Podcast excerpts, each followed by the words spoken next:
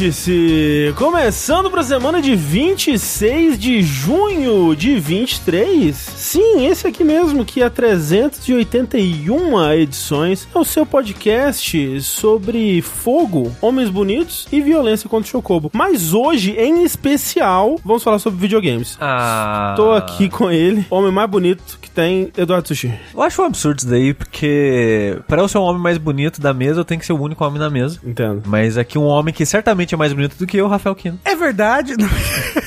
Falou já. Falou, tá falado. Não, eu não discordo não, eu não tô discordando. É, inclusive, aqui uma meta nova na minha vida. Eu vou encarar 29 ativos, né? Que é pra quebrar o recorde aí entendi. que foi estabelecido, né? Uma coisa muito louca. Mas, quem também, além de li- lindo, quer encarar 30 ativos, é ele, tem Gumaru. Sim, eu, eu compro muito na bolsa, né? Faço muito investimentos, meus ativos estão sempre rendendo, né? E sempre comprando na alta e vendendo na baixa. Que é o oposto do que me sugeriu André Campos. Sou eu. Eu tenho umas estratégias que alguns diriam que são ousadas. Não tem como dizer outra palavra além de ousadas. Costumam funcionar, às vezes, nem sempre. Tipo o controle da Logitech. Tipo o controle da Isso. Logitech. Às vezes funciona, às vezes não. Não, E é mentira, ousado. mentira. Assim, tem muito controle bom da Logitech, mas às vezes não, não, não, é, não é indicado pra controlar um veículo subaquático, né? Exato. Piada era essa, pra quem? Só pra não falar mal da Logitech. Entendi. Ousado também é esse podcast que tá começando, que é um vértice, né? Um vértice que acontece às segundas-feiras, às sete e meia da noite, no nosso canal da Twitch, twitch.tv jogabilidade ao vivo. Você que está ouvindo a versão editada desse podcast, venha se juntar à baguncinha que é o chat e participar conosco semana que vem. E você que está ouvindo a versão ao vivo conosco nesse momento, nesse exato segundo, saiba que isso aqui se torna um podcast, é editado, é postado num feed, que é uma, um conceito muito curioso de se sequer mencionar em 2023. Eu acho que 40% das pessoas que estão nos ouvindo agora nem sabem o que é feed. Não sabe. Será que não? Barra pool. Vamos fazer uma pesquisa aí. Ou então pode ser a pesquisa do, do, do, do Verdão. Você sabe o que é feed. Exato. RSS. Fechou, é isso daí. É, essa vai ser a pesquisa, essa então. vai ser a pesquisa. Pois é, isso daqui, então, você pode escutar nas suas plataformas favoritas aí de podcast ou num feed, né? Se você ainda tem aí um agregador RSS, na verdade, RSS que se pra você não é apenas uma risadinha com um S a mais ali que você manda no zap, Ou Rússia. ou Rússia, é, sem U, ou da União E o IA. Sem IA, isso aí. Esse podcast é contra IA. você pode escutar aí no seu aplicativo favorito, seja ele no Spotify, no Google Podcasts, Apple Podcasts e tudo mais. Lembrando que tudo que a gente faz aqui no Jogabilidade é graças a você aí, que contribui com o seu rico dinheirinho nas nossas campanhas, né, de financiamento, seja no Patreon, no Padrinho, no PicPay, com o seu sub na Twitch, que sai de graça pra você caso você assine algum serviço da Amazon, né, você pode destinar o seu Primezinho aí a um canal da sua escolha, né, e ficaríamos muito felizes se fôssemos nós, porque ajuda bastante. E você, né, é aquilo, contribuindo com um real, você já tá fazendo a diferença. A partir de 15 você tem acesso ao nosso Discord com o podcast bônus, ou também, né, dando sub aí você também ganha acesso. E é sempre bom lembrar, né, porque de vez em quando chega ainda mensagem, chegam e-mails de pessoas que deram sub e querem saber como entrar. O bom do sub é que você pode ser o cachorro que se autopasseia, que carrega a sua própria coleira direto para o nosso grupo do Discord. Você consegue entrar por conta própria lá. Basta digitar a exclamação Discord no chat que você vai ter as instruções assim. Mas é basicamente linkar as contas, né? Você cadastra, você põe lá a sua conta da Twitch no Discord, sua conta do Discord na Twitch, aquela coisa toda. Então, agradecemos a todo mundo que faz parte dessa baguncinha e também lembrando agora que nós temos esse esforço a mais aí de pedir pra vocês interagirem, engajarem com o conteúdo nas plataformas de podcast que permitem isso. Então, por exemplo, no iTunes eu sei que dá pra, que agora é Apple Podcast, dá pra colocar é, nota, né? Então, deixa lá a sua notinha, deixa lá o- a sua avaliação do, do podcast. No Spotify também dá pra fazer isso. Infelizmente, apenas no aplicativo de celular, né? Mas você pode fazer isso. Minha mãe viu uma matéria sobre o Discord no Fantástico ontem e me proibiu de entrar. Tá Tenho correto. 28 anos. Tá correto, tá correto. Pra você que não tá proibido de entrar no Discord, né? Você pode fazer parte do nosso Que é compartilhamento. um Discord do bem, pelo amor de Deus.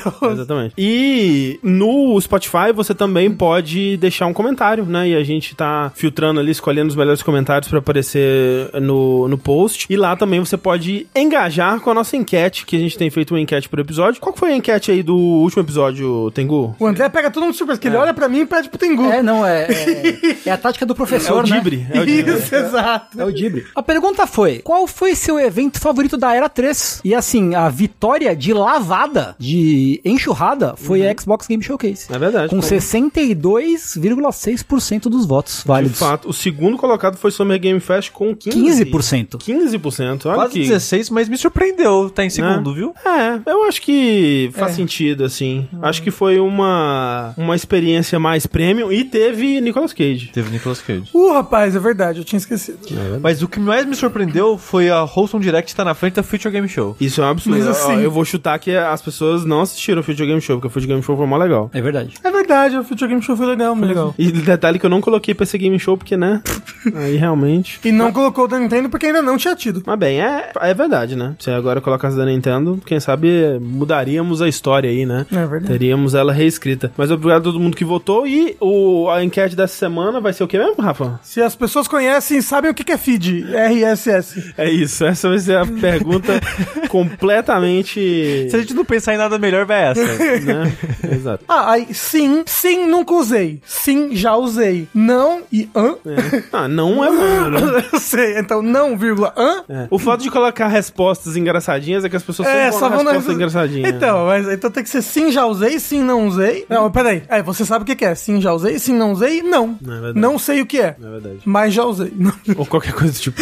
Mas bem, então é, acessem lá, né, o, o- o nosso podcast no Spotify, infelizmente apenas pelo aplicativo do celular. Mas eu acredito que, pô, eu, eu talvez esteja na minoria que só usa o Spotify no PC. Eu também sou. Eu uso no celular, mas eu uso mais no PC, eu acho. É, Eu uso muito Spotify na, na Alexa. é, né? Pra botar música no quarto, assim. Que aí não é nem no PC nem no celular. É na Alexa. Tem como dar nota na Alexa? Tem. Olha aí. Posso falar. Aí Ela, ela talvez não faça nada, mas você pode. É, é, mas você pode Alexa, falar. Dê a Entendi, nota tal. beleza. Você, pra ativar a Alexa, você dá um comando de voz ou você vai no celular? Não, onde vai falar? Fala. Alexa, tocar Ana Carolina. Ah, vai, porque a Ana Carolina é um negócio. Assim. Não, mas você fala, tipo, ou, ou se você não tiver botado o Spotify como seu player principal, porque ele vem Não, não, o meu tá por, como por, por, por padrão o, É, o Amazon sim, sim, Music, sim. né? Aí você fala, Alexa, abre o Spotify e toque Ana Carolina. Não, não, mas é isso, tudo bem. O problema é que se você tá querendo, por exemplo, ouvir o CD é, Good Apollo I'm Burning Star você do isso. em Cambria, muitas vezes você pede pra fazer isso e ela toca as últimas do batidão, assim. É, E não, é é exatamente o que, né? Como é que é? Tinha uma coisa que eu mandava a Alexa tocar, que eu falava, Alexa, toca... Para de falar, tá ativando a Alexa. É verdade. mundo. Você acha que o Rafa não sabe? Você acha que ele não tá fazendo isso de propósito? Eu, eu, eu- na minha cabeça, o Rafa tá de propósito É, desde sim. o começo. É. Mas Como é que é a música do, do, do MC Bin Laden com o... Gorilas. É, como é que é? É, controla. Não, É controla. não. Bom, Então não sei como. Não, outra nome, não é teu nome? Não, é controlar. Bem, eu lembro que eu mandava, Alexa, toca blá blá. Aí ela falava, tocando pintinho na xereca com funk e safadeza. E, tipo, ela entendia outra coisa. Aí falava uma coisa muito grande e, e, e- e- e assustadora. Pois é, boa sorte pra você aí que tentar dar uma nota para o nosso podcast na Alexa. Alexa, dê cinco estrelas para jogabilidade. Pronto. Porra! Perfeito, perfeito, agora sim.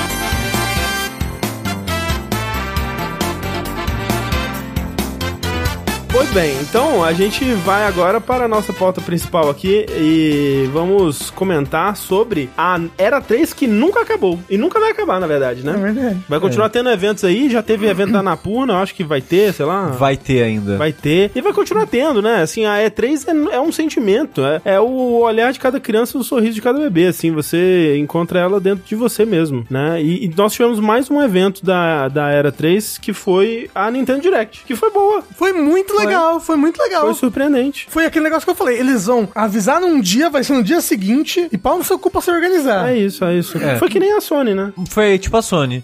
Só que os rumores do Direct ia- era que ia ser em setembro, foi no final de junho. Então, mas provavelmente vai ter um direct de setembro também. Também? Sempre teve. Tipo, nos, últimos, nos últimos cinco anos teve um direct em setembro. Ok. É, até lá já dá tempo de ter mais coisas. Mas, mas tivemos então esse direct. É, a gente vai destacar algumas coisas dele, porque ele teve bastante coisa, mas a gente vai destacar as principais aqui. O que que você quer puxar primeiro, Rafa? Ah, vamos começar com o pênis? Pênisinho? É. Um pênis big? Uma surpresa muito bem-vinda nessa Direct que teve foi o anúncio de pênis Big Breakaway. Isso, é verdade. Né? Que dá- não é pênis de órgão sexual, né? É o pênis de, de- do nome pene, né? É a P-E-N-N-Y. Isso. Apóstrofe S. Após o S. É, porque que- é, é- é a, grande estreia da pene. Isso. Não é, isso? Breakaway é tipo uma estreia, uma. Talvez de, de fuga mesmo. É, porque tem uns pinguins fugindo, né? Não, não é o pinguim que tá fugindo, ela tá fugindo Ah, dos pinguins. Ah, tá fugindo dos pinguins. É Isso, porque, isso. pelo que eu entendi do trailer, ela é uma. Ioiozeira. Uma ioiozeira, mas é tipo uma, uma pessoa que se apresenta na corte, tipo. Bobo da cor.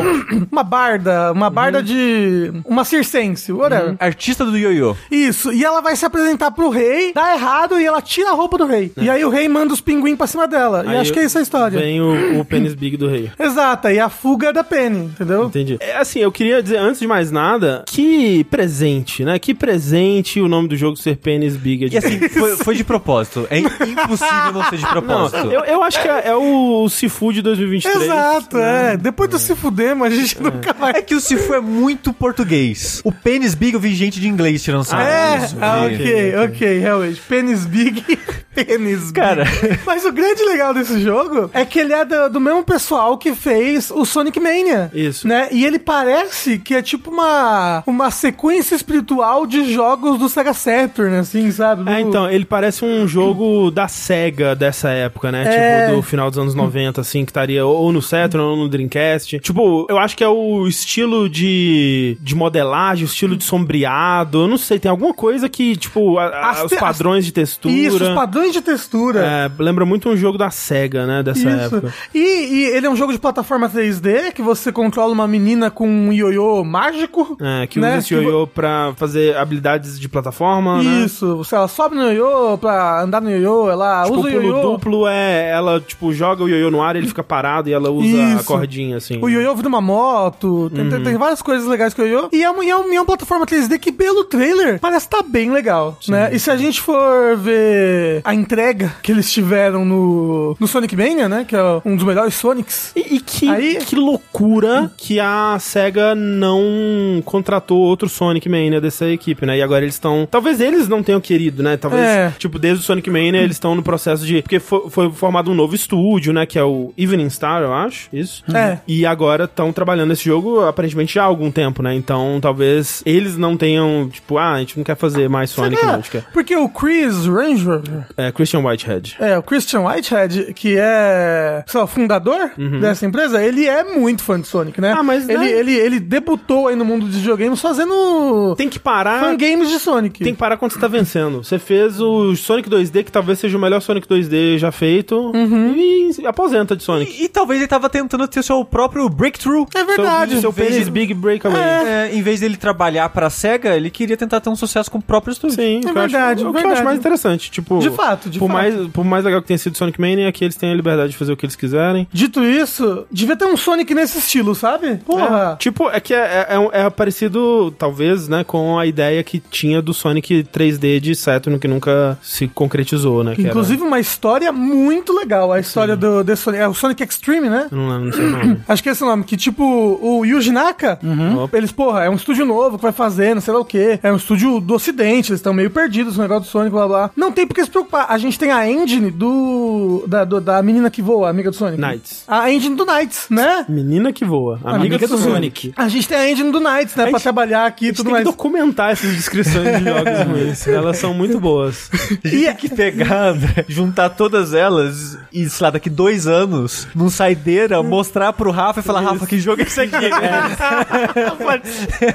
O negócio é, o Yuji Naka falou, não, não, não vou deixar esses americanos usar minha engine, não. Uhum. Se usar minha engine, eu vou sair da SEGA. E aí deixaram o povo lá, a deriva, e eles nunca conseguiram terminar o jogo. E se fuderam, o estúdio faliu. Se fudemos. Exato. O Yuji Naka, uma, uma boa pessoa. Tá aí, parabéns, Yuji Naka. Também tivemos, olha só, vejam vocês, um remake que eu não imaginava que seria possível, apesar de que já tava rolando rumores, né, em É. volta dele, mas eram daqueles que, tipo, ah, parece o sonho do fã, né? O fã que tá aí há 26 anos pedindo por Geno e Malo no Smash, né? É, é o mesmo fã que quereria um remake de Super Mario RPG, né? Isso. Que todo mundo, quando lançou o serviço do, do Super Nintendo, Nintendo, no Switch, o pessoal ficou, cadê Super Mario RPG? Por que, que não tem Super Mario RPG aqui no serviço? E não Mas tem mesmo? Chegou, é, Ah, eventualmente chegou, né? Não, Ah, não tem? não tem Super Ah, Mario ok. RPG no serviço. O que, mas é porque o pessoal falou, ué, não tem aqui, mas tem no, no SNES Classic. Sim, sim. Por quê? Agora Porque provavelmente sentido. eles estavam fazendo remake já. É. Mas assim, o que, né, assim, primeiro muito surpreendente, mas tudo que foi mostrado, né, do trailer desse é, remake de Super Mario RPG, que é, no caso, pra quem não, não se lembra ou, não- ou é jovem demais pra ter vivido a época, Super Mario RPG foi uma colaboração da Nintendo com a Square, né, na época Squaresoft, no Super Nintendo, usando o estilo gráfico do Donkey Kong Country, né, que era aquele estilo gráfico 3D pré-renderizado, usando as máquinas da Silicon Graphics e tudo mais. Você sabia, inclusive, o Super Mario RPG foi o primeiro grande jogo da Square que vendeu, tipo, que vendeu muito no Ah, Ocidente? Foi, tipo, o, o breakthrough da, da Foi Square no o Penny's Ocidente. Big... Exato. Em questão de vendas, foi o Super Mario RPG. Entendi. E é um jogo que, assim, tá sendo. Não, não disseram, tipo, qual o estúdio da Nintendo tá fazendo, mas é, de novo, uma colaboração da Nintendo com a Square. O que por si só já é bem curioso, porque a, a Nintendo e a Square tem uma rixa de, sei lá, 20 anos aí já, né? Desde, Exato. Desde a época do Final Fantasy no Super Nintendo, que, ah, não vai ter mais Final Fantasy no, no 64, a gente tá, vai fazer o Final Fantasy VII no PlayStation. Os caras cortaram relações, assim, tipo, Exato. nunca mais trabalharam. É, tipo, não, não era ficar proibido de visitar o escritório um do outro. Não, não se falava mais. Tipo, obviamente teve, né, ó, jogos da Square na Nintendo, mas, tipo, de, de trabalhar junto, né, ficou meio que essa rusga aí. É, talvez o Smash que tenha resolvido isso. Pô, mas como você vai esquecer do clássico Mario Hoops 3 on 3 Mario do DS? Era da Jogo Square? de basquete que com personagens de Mario e de Final Fantasy. Caralho.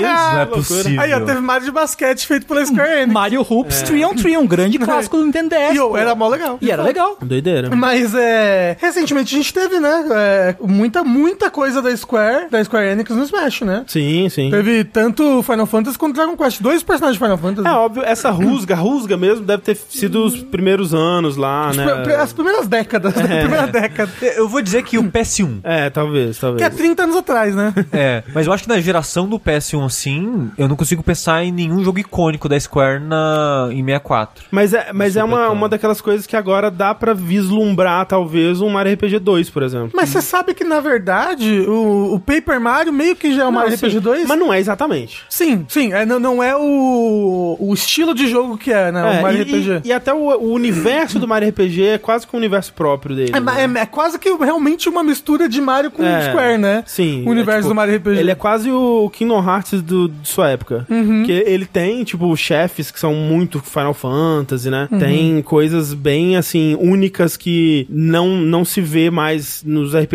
ou nos jogos do Mario desde que né, a Sim. Nintendo tomou conta da, né, da série Mario Luigi ou da série Paper Mario e tudo mais. Exato. Tan- Tanto é que, por exemplo, esses personagens, né, que são dois membros da sua party, que é o, o Geno e o... Eu não sei como é que fala, Malo. né? Tipo, é Dino ou Mellow, não sei, Ah, mas eu é, falo... a gente Gen- é português, é o Geno e e Malo. Eles nunca mais apareceram em nenhum outro lugar, né? Eu Ah, acho. sim. E, e nem sabe de quem que é a propriedade dele direito. Eles são da Square? Eles são da Nintendo? É, porque, que- porque, tipo, o, sei lá, Diddy Kong virou mascote da Nintendo, foda-se, Isso, né? exato. Mas o Geno e o Malo, eles não, não quiseram utilizar, talvez por causa justamente dessa rusga aí. É, essa- essa talvez, talvez. Mas o que, que vocês acharam do, do que foi mostrado do, do RPG, do tá remake? super fiel. Muito, né? muito tipo, fiel. tanto que eles não mudaram nem. Ah, agora vai ser uma câmera mais terceira pessoa ou, ou mais por cima, assim. Não, é câmera fixa, meio que isométrica, né? Assim, naquele, naquele ângulo bem parecido. Quem tá fazendo a direção de arte, as pessoas responsáveis aí pela, pela transição, né? Da, da arte original para pro remake, conhece e tem muito carinho, claramente, pelo jogo original, porque eu tava vendo no, no Twitter umas pessoas que estavam tentando. Tem um- uma, uma parte na, na torre do Booster, né? Que tem uma caixa de brinquedo, assim, que no Super Nintendo era um monte de pixels, assim. Você conseguia ver que um desses aqui provavelmente é a Samus, tem uns outros pixels amontoados aqui que, pô,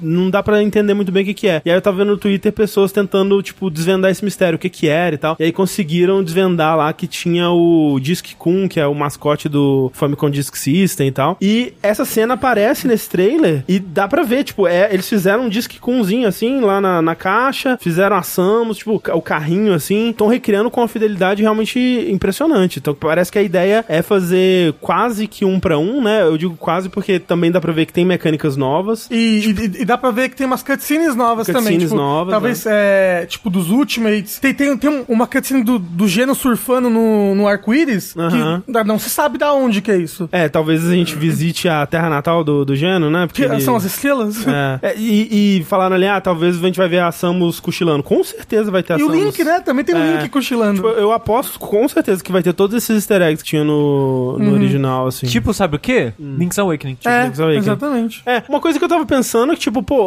o- eu gostei do estilo visual que eles estão fazendo aqui, até porque não é exatamente só um estilo visual padrão de Mario, né? Os personagens estão mais achatadinhos, assim, que nem eles eram na. na- especialmente na arte conceitual, né? Que, tipo, Sim. Do, do jogo que tinha na capa e tal, que é bem atarracadinho, assim, bem achatadinho. A capa, inclusive, que tá igual, né? A É, capa tá do. Super Nintendo. É, podia ter mexido um pouquinho. Eu Achei, né? A versão moderna dela eu achei meio feinha. E so- sobre a capa, eu vi gente criticando, mas aí o pessoal quer. Assim, eu já acho que talvez esteja, esteja mais parecido do que eu precisava. Mas eu É. vi gente reclamando que não está parecido o O suficiente. suficiente. É, eu vi gente falando, ah, que, tipo, a, a original tem um carisma a mais, mas, gente, tipo... É que tipo, ah, o Mario não é vesguinho, ah, o Bowser não parece de plástico. Tipo, porra, gente. Essas coisas eu, eu não acho que são intencionais. Inclusive, eu, eu acho que, tipo, esse é um ótimo jogo pra receber um remake, porque ele é um que envelheceu visualmente mal, eu acho, sabe? Ah, tipo, eu acho ele bonito, mas de fato, talvez pra uma nova geração. mas mais do que, por exemplo, um Mario World, um, Ah, um. Yoshi's Island, Ok. assim, sabe? Eu acho que esses jogos, tipo, que nem, por exemplo, eu. A, a existência desse jogo me fez ter a, a realização de que a gente vai ver em nosso tempo de vida um remake desse tipo do Donkey Kong Country, sabe? Será? Com certeza. Acho que não. É, eu acho provável. Eu acho muito provável. Tipo, a- acho. a- eu nunca tinha parado pra pensar nisso, mas eu, agora eu acho super provável. Eu quero ver o remake de Yoshi Story. Porra, isso. Sabe? Tipo, todo coloridaço, assim. 64, né? Cell shading estourando, assim. Porra, vai ser legal pra caralho. Mas é, tipo, tem, né, essa mecânica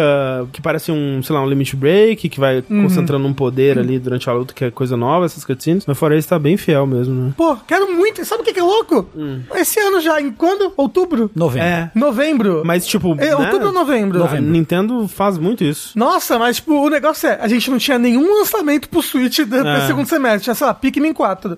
Aí, de repente, agora tem lançamento pra caralho nesse segundo semestre. Sim. Né? E a única coisa triste é que é coisa demais pra jogar no final do ano. Haja Ah, dinheiro. não, é. É, Outubro É. e novembro ele tá fudido, assim. Não tem É. nenhuma condição. Um outro detalhe legal que a Yoko Shimomura tweetou, que ela que tá fazendo as versões, né? Os tá rearranjos. fazendo os rearranjos da trilha, que é bem legal. Inclusive a trilha no, no trailer é orquestrada, né? Então, tipo, porra, a trilha toda do, do Mario RPG rearranjada pela Yoko Shimomura e orquestrada. Que é Que a, delícia. a compositora original, né? Isso. Então, legal, tipo... Tem um dash sobre ela, É ouça. verdade, é verdade. Pô, bem legal. Bem, bem batuta Super Mario RPG. Falando em remake, André. Remake. Teve um outro remake de RPG. Olha só. Anunciado Uau. no Nintendo Direct. Um que eu não sabia, mas já tinha vazado há uma É. semana. Depois eu fui ver a notícia que tinha vazado. E uma outra coisa que eu não sabia, eles já relançaram o primeiro Star Ocean, eu não sabia. Saiu, tipo, ano passado ou É, retrasado o primeiro Star Wars. 2019. Ah, É? faz um tempo já, né? Ou seja, ano Nossa. passado retrasado. É, ano passado retrasado. Mas não é remake, era só um remaster pra plataformas modernas. É, acho que é PS4 e Switch ele. É que o primeiro Star Ocean é de Super Nintendo, né? Super Nintendo, Isso. Que não teve lançamento em inglês, eu acho. Não teve. É, que eu lembro que era bem difícil achar coisa dele na época, assim, do, Uhum. do- do PS1 e tal. Mas anunciaram agora um remake, remake mesmo, do Star Ocean 2, que era de PS1. Agora pra Switch e todas as plataformas, né? Anunciou, obviamente, Uhum. primeiro pra Switch por causa do, da Direct. E mesmo que tinha vazado uma semana antes, acho que não tinha vazado como iam ser os gráficos. Só tinha vazado que existe. Exato, exato. Vazou o site. É, exato. É. Tinha vazado o, um. Na verdade, nem era o site do jogo, era em uma dessas páginas de suporte que tem na, na-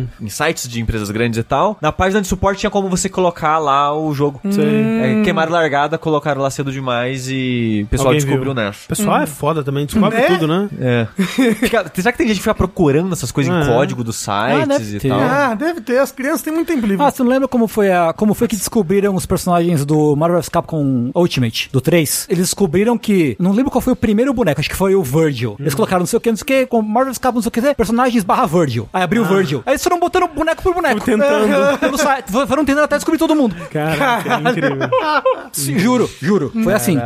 E ma- maravilhoso. Mas, uma coisa que a gente não sabia, como o Rafa disse, era como seria a pegada visual dele, ou até se seria um remake de fato, porque. Talvez fosse só um relançamento de É, novo. porque né? o nome do outro era tipo Star Ocean, o subtítulo R. Só que era R de remaster. Né, Imagina-se, porque eu jogaram um remaster. E agora é Star Ocean Second Story, eu acho, uma coisa assim. Isso. R. Só que R de remake. Mas se você vê só o nome, ou só a, a imagem, né? Tipo do. de título, você não sabe que é um remake ou um remaster. Agora a gente viu que é um remake. É HD 2D. Mas não é um HD 2D feito pelo pessoal do Octopath Traveler, Live Alive, Triangle Strategy, que é meio que o mesmo estúdio ali. É, essa é uma outra galera, não sei exatamente quem tá fazendo, mas é um HD 2D com uma pegada um pouco diferente que eu particularmente acho mais feia. Ah, Sushi, o First Departure R é um remaster do remake. É, porque ele, ele foi refeito pro PSP. Ah, ok. Aí eles remasterizaram a versão Pera do aí, PSP. mas, mas é. O de PSP foi remake ou foi só port? Foi remake, foi remake. Remake. Ah, ok. Foi remake. Foi remake, até porque ele é 3D, tá vendo? Ok. E o primeiro é de Nintendo, é de Super Nintendo. É, porque o 2 tem versão pra PSP, mas é um remasterzinho de. ou um port, né, pra PSP, não é um remake nem nada. É, pois é, então é, é um remaster do remake. Ok, ok. E, e é- dizem que é uma versão muito, muito boa do primeiro Star Ocean, o First Departure. E esse HD 2D, o que difere dele, e que eu acho que fica mais feio do que um Octopath, por exemplo, é que os objetos do mundo não são pixel art. São texturas renderizadas como se fosse um jogo 3D normal. E os personagens são sprites 2D chapado. É, eu gosto também. Eu gosto, eu gosto acho- muito. Eu achei muito bonito. Tipo, eu também acho que prefiro o estilo Octopath, assim. É, mas, pô, tá bem bonito. Porque a textura não ser pixel art dá um choque maior pra mim. Eu ainda acho bonito, porque eu sei que tem toda a polêmica que a gente tem, acha que é horrível, que é preguiçoso, que isso e aquilo é um crime contra a humanidade. Mas eu não sei, eu acho charmoso o pixel art com efeito moderno. Eu também. Eu acho muito legal, eu acho muito legal. Me lembra muito Ragnarok, sempre falo isso. e Eu gosto demais desse estilo visual. Eu vi esse jogo e fiquei, caralho, eu vou ter que comprar o primeiro agora pra jogar? Porque você não precisa saber a história do 1 pra jogar o 2. Então não compra, não. Mas ele se passa no mesmo universo. Então não compra, não. Então eu vou comprar. Mas outra coisa que estão fazendo com esse jogo é eles estão modernizando o combate. Porque antes você tinha uma. Que nem RPG tradicionalmente tem, né? Pares maiores do que cabe no combate. Então você tem que escolher quem que você vai ficar na a sua equipe principal ali pros combates. Nesse jogo tem isso. Ele tem uma parada meio chrono, chrono cross de você pode re- recrutar um monte de gente e dependendo das suas escolhas é a pessoa XYZ. E se você recrutar muitas pessoas, a sua parte de quatro não vai caber todo mundo. Eles ficam de fora da luta pra você dar meio que um tagzinho e chamar eles pra luta. Então, só que eles não trocam de lugar, só dão meio que um ataque e vai embora. Então eles ficam meio que de suporte aparecendo. Colocaram um sistema meio que de stagger, que nem a Square tá adorando colocar isso nos jogos modernos dela, né? então tem um mecânicazinhas, coisas novas no combate que parece divertido. Sim. E ele é, ele é tipo. O Star Ocean, ele tem uma história com Tales of, né? Então eles, eles são quase que séries irmãs aí, séries gêmeas. É. que o pessoal do primeiro Tales of saiu pra fazer. Uma parte do pessoal do primeiro Tales of, o Tales of Fantasia, saiu pra fazer o primeiro Star Ocean. Olha aí. Faz sentido, por isso que então é de ação em tempo real. Exato. Ah, ele não é de turno. Não, não, não. Todos os Star Ocean é de ação. É. Nunca joguei um Star Wars. Dizem que esse é o melhor, né? Exato. Aparentemente. É, o que eu ouço. Pelo Eu- que os fãs. É, na época eu não sabia inglês, então não sabia, não fazia ideia do que tava acontecendo,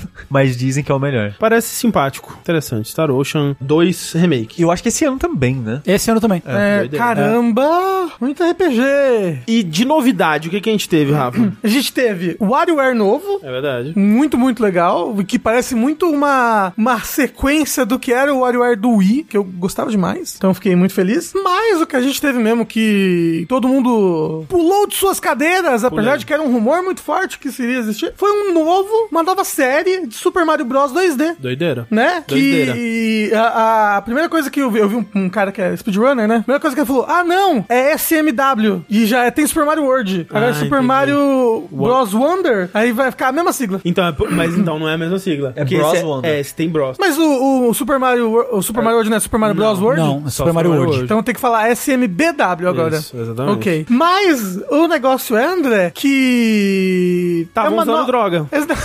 É uma nova série 2D de Mario, né? Um novo jogo 2D, a gente não sabe se vai virar uma série. Que optou por um estilo muito mais cartoonizado, né? É, muito mais estilizado. É porque o, o lance que eu, eu tava reparando quando a gente assistia o trailer pela primeira vez e depois vendo com mais detalhe, dá pra ver isso muito claramente, é que eles não estão só fazendo modelos 3D e, e ponto final, né? Que nem era o caso do New Super Mario, que era tipo, né? E, e- eu acho que dá pra ver essa diferença muito claramente quando você vê a posição do boneco, né? Porque o boneco no New Super Mario, ele tá de perfil, assim, né? Você vê a- de lado, você é. vê a o, né, o perfilzinho do Mario. Esse não, esse já é mais a pose do Mario, do, do Mario 3, do Mario World, assim, né? Que é aquele Mariozinho que ele tá três quartos, assim, olhando pra tela, né? O que é curioso, porque, tipo, é, é aquele tipo de modelo 3D que eles fizeram até no A Link Between Worlds, que depois você vê o desenvolvedor mostrando assim, ou alguém pega o emulador e consegue mexer, mexer com a câmera livre pra ver, que se você mexe a câmera e tira daquele ângulo pré-planejado, o modelo 3D tá todo torto torto, né? Porque ele é feito pra ser visto Desse que- ângulo. quebrando regras de perspectiva, mas desse ângulo apenas. Que é uma técnica, tipo, muito comum em coisas 3D. Você vai ver até, tipo, pô, a abertura de Jojo, os jogos da Dark System de, de, de 3D anime aí. Uhum. Faz essa porra toda, né? Tipo, o Gohan com o braço todo esticado lá pra dar o Kamehameha e tal. É que, tipo assim, você jogando, você não percebe. Exato, porque a câmera é fixa, né? Isso, mas, mas, tipo, se você hackear o jogo pra mudar a câmera, você vai ver. É que nem recentemente mostraram um, um animador da, da, da Disney, mostrou uma cena do Encanto, Ah. da personagem principal do Encanto segurando o espelho. E aí, tipo, você vê, não é só ela segurando o espelho. Aí, mudando assim a câmera, o braço dela tá super pra longe, assim, sabe? Segurando um espelho gigante do outro lado. Que é pra quando a câmera ficar daquele jeito, daquela perspectiva É, é comum. É, e eu acho, eu achei acertado, assim, porque por mais que talvez eu, eu gostaria que o estilo como um todo, ele fosse talvez, sei lá, um pouco mais... Sonic Mania, pixel art. É, uma coisa talvez um pouco menos básica, assim, né? Não dizendo que tá feio, mas que é, que é meio, meio básico. Mas ainda assim eu achei muito bonito o jogo. É, ele, Não. tem, ele tem infinitamente mais personalidade do que os Nossa, outros. não tem nem comparação com Eu, a série eu New. vi gente comparando, tipo, animação de correndo, animação de dando bundada, de agachado. Não, tem nem comparação.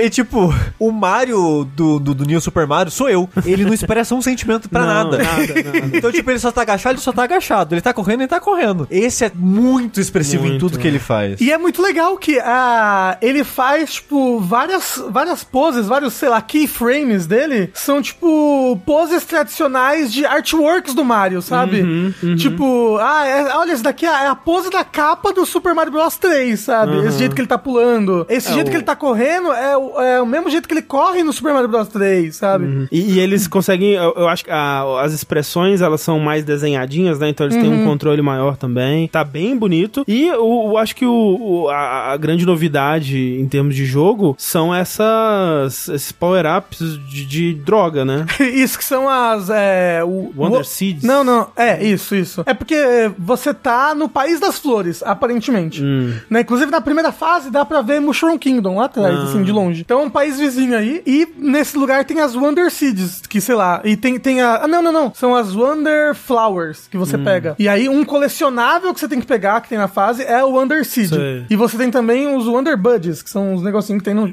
Mas o negócio é, quando você pega uma Wonder Flower, acontece alguma gimmick louca na fase. Seja a fase começa a cair pro lado e vem uma bola gigante correndo atrás de você. Seja começa a ter uma. uma Os canos ganham vida, viram Isso. minhoca, assim, umas coisas loucas. é, ou começa a ter um Stampede? Uma- Estouro. Um estouro Um da manada. É, começa a ter um estouro de manada no no meio da fase. Eles, eles mostram vários exemplos de, de tipo, o Wonder Effect, sei lá, acontecendo. É, tem uma fase que eles mostram que, eu não sei se é o efeito da, da droga, mas ela tem aquele estilo do Donkey Kong Country Returns, né? É, Tropical isso. Freeze e tal, Ah. que fica silhueta assim. Como se você estivesse jogando limbo. Isso, isso. É, mas é, é, efeito, é efeito da droga, porque dá pra ver que toda vez que tem um Wonder Effect acontecendo, fica uma bordinha, assim, como se fosse um sonho, sabe? E então, então dá, dá pra saber, ah, isso daqui que tá acontecendo é efeito da droga.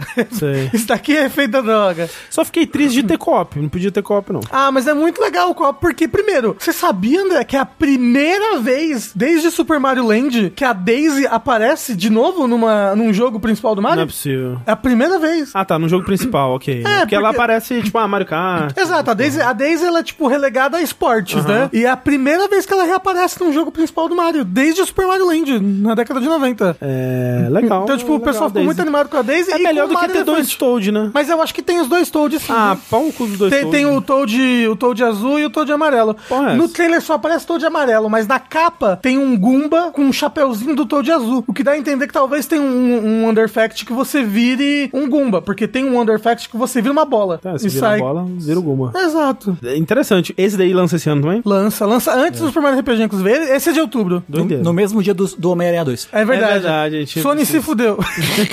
Pô, eu tô, eu tô animado demais com esse jogo, muito animado. Ele Eu, que, eu queria que ele tivesse alguma coisa diferente de gameplay, assim. Ah, ele tem. Não basta a, não, a sua mecânica. Mecânica. Ah, mas isso a gente não sabe. Porque tem, tem, Então. tipo, um momento em que eles, eles abrem um chapéu pra segurar, assim. Sim. É, e Da- até, por exemplo, a roupa do elefante, né? Eles deixaram meio que como um. E mais uma coisinha, assim, no Você final. não sabe o que, que vai acontecer Talvez com a roupa tenha do mais power-ups doidos, é, né? possível, possível. É, e, e mais Wonder Effects doidos também. Sim.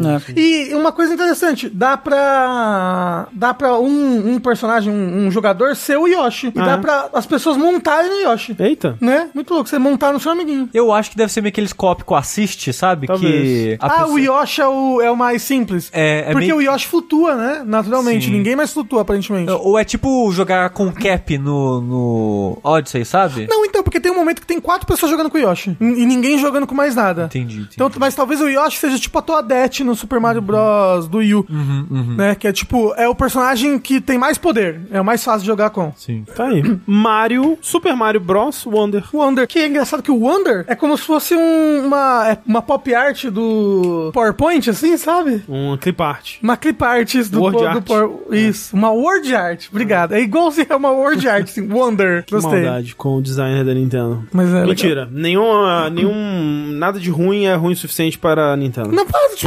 A, a, a- a pessoa que na reunião foi falar, gente, e se a gente fizer um jogo do Mario, que tudo é louco? Aí eles pensam, pô, mas o Mario já tá comendo a cogumela há 35 anos. A gente vai colocar Agora, o quê? enfim, bateu o efeito. Ah, não, uma, então uma flor, sei lá. Porque... Ele fala, vem, vem aqui, vem aqui. Eu tô com esse chá aqui. Vamos, vem cá. Ah, gu, gu, No Miyamoto. É, no meu amor. Isso. aí Ele, ele tava de boa, não tava nem sabendo do jogo. Ele entrou no escritório, bum, jogaram chá na cara dele. ele, ah. É. isso. Mas, ó, teve uma coisa que aconteceu no, no Direct que o André não colocou na pauta. Não coloquei mesmo. Não- Frederica. Ah, Frederica, que é o. Como é que é o nome Silent dela? Hope. É Silent Hope. Eu achei legal. É jogo de fazenda, Sushi. Mas ele parece maneiro. Ele parece maneiro. Então tá bom. Ele parece Então maneiro. fica aí, É, Frederica. O nome Frederica é só no Japão, tá, gente? Eu só queria falar que Frederica é um nome muito melhor que Silent Hope. Com certeza. Mas é isso. Silent Hope, o jogo da Marvelous que é meio que um Is. Pra quem jogou Is no PSP, é tipo tem umas partes de dungeon, de exploração que me lembra Is de PSP, com fazendinha. Tem a Então- vaquinha do Harvest Moon. E tem a vaquinha idêntica do É Harvest verdade, Moon. tem E tem várias classes, né? Você viu, você viu a história desse Silent Wonder? Que interessante? Não. Aparentemente o rei roubou as palavras. Tipo, ninguém, ninguém mais pode falar, né? Por isso que você joga com sete protagonistas silenciosos, porque eles não conseguem mais falar. Ninguém Pera, mais no- consegue falar no no, Frederica? reino. É, no Frederica. Ah, ok. É que você falou Silent Wonder. Não é esse o nome? É Silent Hope. Silent Hope, isso. no Silent Hope, o rei proibiu todo mundo de falar. E eles vão, sei lá, nesse abismo aí, pra tentar descobrir por que o rei proibiu todo mundo de falar, como ele fez isso e como reverter isso. Aí você chega lá e ele fala, porque eu sou o rei, porra. Caralho. Mas Aí, ele proibiu cara, magicamente, créditos. ninguém mais consegue falar. Magicamente, ninguém mais consegue falar. Isso é só O desculpa Merlin. pra não ter diálogo no jogo. É nada a né? ver. E teve também o É a Goemon Coreia Like. do Norte. Teve o Goemon Like também. Ah. Sucessor espiritual de Goemon feito por um pessoal que era ex-Goemon, que só teve na, na Direct japonesa. O tema é um bonequinho que toca taiko, assim, com, a- com as baquetas, mas o, o- a- o código de cor dele, assim, é o Goemon, assim. É Sei. idêntico. É. Eu não idêntico. vi esse, não vi esse. É, E parece muito legal. Parece bem legal. Parece bem legal. Eu adoro Goemon, então eu tô bem curioso. Qual que é o nome? É, é um nome É Taiko complicado. alguma que, coisa, É né? que eu esqueci. Tá é. quando tá Tatsuji. Isso. É, esse Na, Mameda no Bakeiro, isso aí, falaram esse no, no chat. É. Então é isso. Tomara que lance Ah, pra cá, né, Teve, também. teve uma outra coisa que eu queria puxar que teve na Nintendo Direct, que foi um trailer mais aprofundado, né? Na verdade, o trailer em si, da coletânea de Metal Gear Solid, Metal Gear no geral, é né? verdade, a gente Que ficou sabendo mais, né, da coletânea. É, que a gente soube dessa coletânea pela primeira vez quando teve o trailer do Metal Gear Delta lá, no Metal Gear Solid Delta, que é o remake do 3. Falaram, ah, e vai ter a coletânea do, do, do Metal Gear, né? Só que aqui a gente ficou sabendo exatamente é, o que que vai ser, né? E aí, tem algumas coisas interessantes sobre essa coletânea, que, no caso, é o fato de que, além de Metal Gear 1, 2 e 3 saírem aí em suas versões remasterizadas, as- provavelmente as mesmas versões da, da Bluepoint, né? Tirando o Metal Gear Solid 1, que tá vindo uma nova versão portada aí, que eu não sei de onde que eles tiraram. A gente vai ter também o Metal Gear 1 e o Metal Gear 2, que já vinham como bônus no Solid 3, como já era na coletânea antiga. Mas, além disso, o que eu achei muito legal é que eles vão estar incluindo também as versões de NES de Metal Gear, que não, é, não tinham tido relançamento por enquanto, até onde eu sei. Que no caso é a versão de NES do Metal Gear 1 é uma versão adaptada e, e capada realmente do Metal Gear 1 de MSX por conta das capacidades do, do Nintendinho mesmo e algumas outras mudanças que eles fizeram porque foda-se. Então, por exemplo, no final você não enfrenta um Metal Gear, você enfrenta um computador gigante. É, mas, né, até aí é, é uma versão curiosa do jogo. Mas mais interessante que isso, né, enquanto o Kojima foi fazer os seus Snatcher e outras coisas e tinha abandonado o Metal Gear, é, não, não pretendia fazer uma sequência nem nada, a, essa equipe que fez o Metal Gear de NES foi fazer o Metal Gear 2 Snake Revenge do NES, que é uma versão que é um Metal Gear sem nenhuma participação ou opinião ali do Kojima, que depois, quando ele ficou sabendo que eles estavam fazendo essa sequência sem ele e achou mó esquisito e tal, foi que ele se interessou em realmente fazer uma sequência de Metal Gear, é, e aí fez, né, o Metal Gear 2 Solid Snake lá do MSX também. Doideira. Porque essa versão é uma versão que nunca tinha sido. Relançada, assim. É, numa coletânea, assim. É, né? ela é tipo. Ela é ignorada porque ela realmente. É um só patinho feio. É, ela é uma curiosidade só, sabe? Ela é tipo. mal é é, bom. Metal Gear. Nem é, bom, é. Nem é bom. E nem é um jogo de stealth, nem nada, assim. É tipo um jogo de ação. Os caras foda-se, assim.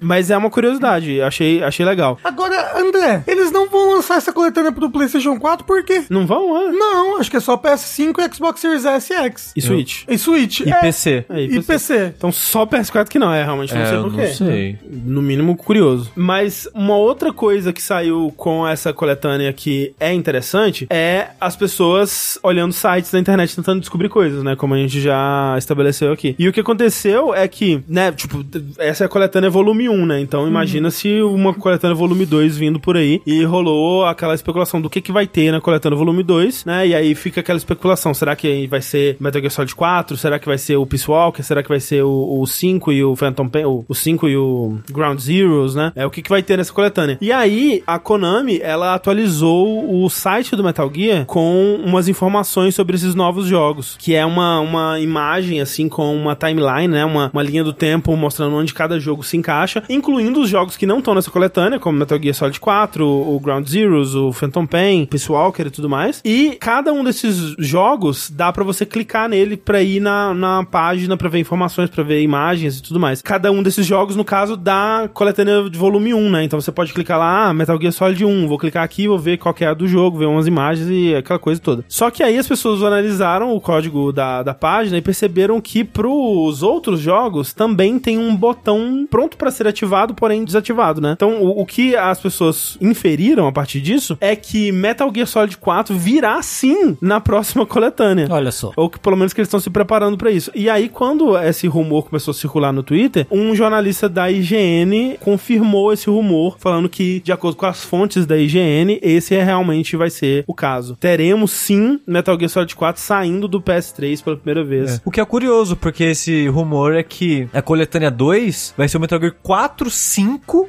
E Peace Walker. e Peace Walker. É. Eu, eu não achava que eles iam atacar o 5 numa coletânea assim, sabe? Mas faz sentido. Faz Não, sentido, já faz né? tempo, eu sei, mas é. o- é o tipo de jogo que eu acho que eles conseguiriam vender pelo só Separado, ele pelo né? preço cheio, sabe? Ah, sim, sim. E assim, ouvi uma galera no, no chat aí, todas as vezes que a gente falou dessa coletânea, falando, ah, não tenho 4, não quero, não tenho 4, não quero, não vale a pena e tal. Ah, gente, vale a pena sim. Ou que, nossa, vai ser preço cheio e tal. Assim, eu sei que videogame não é barato, mas dada a quantidade de coisa que vem na coletânea, eu acho justo cobrar preço, só 60 dólares por todos esses jogos. E se você nunca jogou Metal Gear, eu acho que vale muito a pena Eu essa acho, coleção. eu acho que vale também. É, e tipo, teria como ser mais legal se tivesse aquele trabalho de museu, né? Que algumas coletâneas tiveram, Sim, tipo. sim. Ele ah, não tem. eu- Não, ele tem. Ele Não tem, um, tem. ele tem uns. O máximo que ele tem de bônus é uns quadrinhos. É, E, e se você comprar... coisa da época. Porque assim. os jogos vão ver, eles vão ser vendidos separados também. Ah, é verdade. Você vai poder Se- comprar é. separado. Se você comprar o volume 1 completo, o pacote do volume 1 completo, aí ele vai vir com uns bonuzinhos, que é tipo um artwork. Um... É, vai mas, vir. mas assim, é pouca coisa. Não é o que o André tá falando, eu acho. É tipo o que a Capcom fez pro Street Fighter. Ou que fizeram Ah. pra SNK lá naquela coletânea do Neo Geo também, que Isso. aí, tipo, tem. vão atrás do, do pessoal pra entrevistar. Ou, ou que fizeram na, naquela coletânea do, do Atari 50 anos também, que, tipo, pô, apresenta a parada, né? Não é só os jogos, né? O, o contexto em volta, né? Tipo, entrevista e, e- e material novo e tudo mais. Mas aí eu acho que realmente é pedir demais da, da Konami, né? Esperar demais é, é muito sonho. Mas é realmente assim, se essa coletânea 2 tiver realmente Metal Gear Solid 4, já é muito mais trabalho do que eu achei que a Konami estaria disposta a fazer. Porque, né, é aquilo que a gente sempre fala, né? É um jogo que ele tá preso no PS3 por conta da arqui- arquitetura muito louca do PS3 e Nem o emulador tá 100% ainda, né? é, tá quase. Inclusive, recentemente teve um grande avanço aí na, na emulação do Metal Gear Solid 4 no emulador de PS3, mas ainda tá. Falta bastante, né? Tem muito chão ainda pela frente. Ainda tá muito instável. Vai ser o primeiro exclusivo de PS3 a ganhar um relançamento, se for o caso? É que exclusivaço assim mesmo, tipo, né? É, sei lá. É porque, sei lá, Demon Souls teve o seu remake. Não, mas, mas, um, mas um port, no caso, um... É. um- Eu não sei. É um jogo que foi feito só pro PS3. Não, não é porque, tipo, o, sei lá, O God War 3. É, Uncharted. É, ok, É. ok. É, Last of The Last of Us, é verdade. É. Mas é. Eu, eu esqueço que Last of Us era de PS3, Pois sabia? é, incrível. Mas assim, pô, mó legal. Porque assim, Metal Gear Solid 4, pra dizer pra vocês aqui, é o jogo perfeito. Não tem É, é- absolutamente nenhum defeito. É sim, André. Agora vamos voltar pra cama, vem.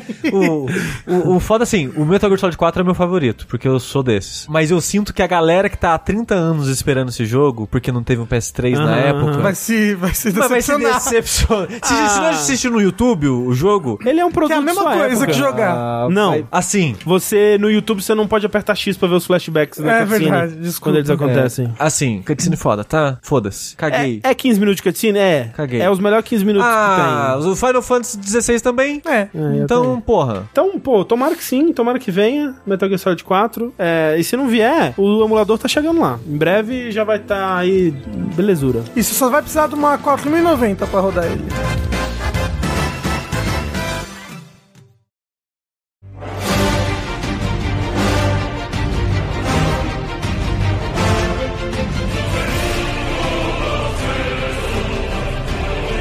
Já que o Sushi puxou, vamos pro nosso bloco de videogames? O quê? No vértice. Vamos falar sobre um joguinho que eu acho que todos nós estamos jogando. Uhum.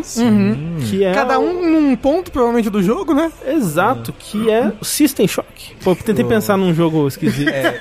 Só queria dizer, terminei System Shock. Maneiro. Boa. Não, que é Final Fantasy XVI, também conhecido como FIFA 16, Uhul. que vem aí, Também conhecido como FF vem aí como um dos grandes lançamentos de 23, né? E o primeiro e único exclusivo de PS5, né?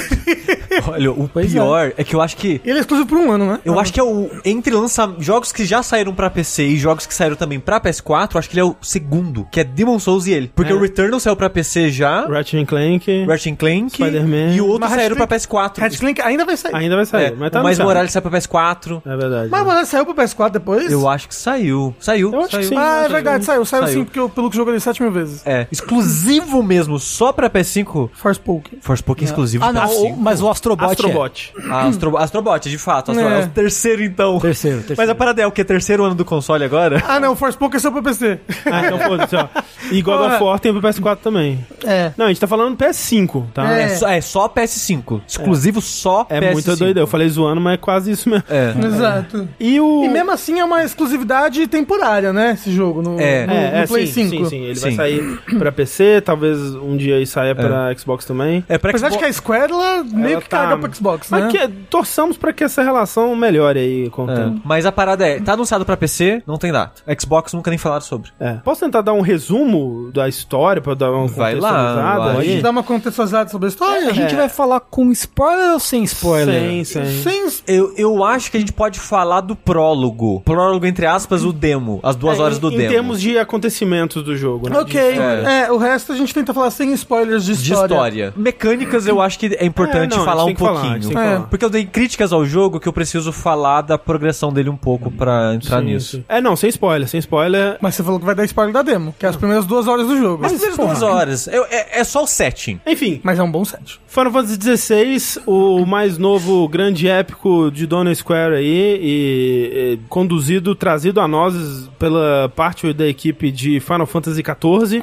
Vem aí nos trazendo a história de Clive Rossfield, um filho de uma família nobre que, num mundo onde é, os reinos e, e- e Vamos dizer nações, porque Grandes poderes, nações, medem suas forças através de criaturas chamadas Acons. Icons, ou Icons, né? Que são sumonadas aí através do que eles chamam de dominantes, né? Que são pessoas com esses poderes, essa ligação com esses Icons, que são, na verdade, os, os Naruto. summons, né? né? Isso. Tipo, são, são os Shiva, os Ifrit, os... Mas, mas são os Jin Shiryuki, é isso? É, Jinchuriki, isso mesmo. Nesse contexto todo, o Clive, ele é o guardião de um desses dominantes, né? E por conta disso recebeu parte dos poderes desse dominante para poder protegê-lo melhor. Então ele tem a bênção da Fênix e consegue summonar, chamar para si poderes de fogo para lhe auxiliar no- nos combates. Por conta de diversas altercações e Peripécias peri- do peripécias destino. do destino e ou tramóias de pessoas mal intencionadas acaba dando muito ruim, né, tudo. E Clive desperta como o seu próprio dominante, só que de Ifrit, que não deveria ser o caso, afinal de contas só deveria existir um dominante para um, um icon para cada elemento, né? E já existe a Fênix que é o do fogo. Só que Clive descobre que ele é o dominante de Ifrit. Perde o controle, Merda acontece. merda acontece, Ah, assim. morte, destruição, fogo, Como não? chamas. Porque aparece uma pessoa encapuzada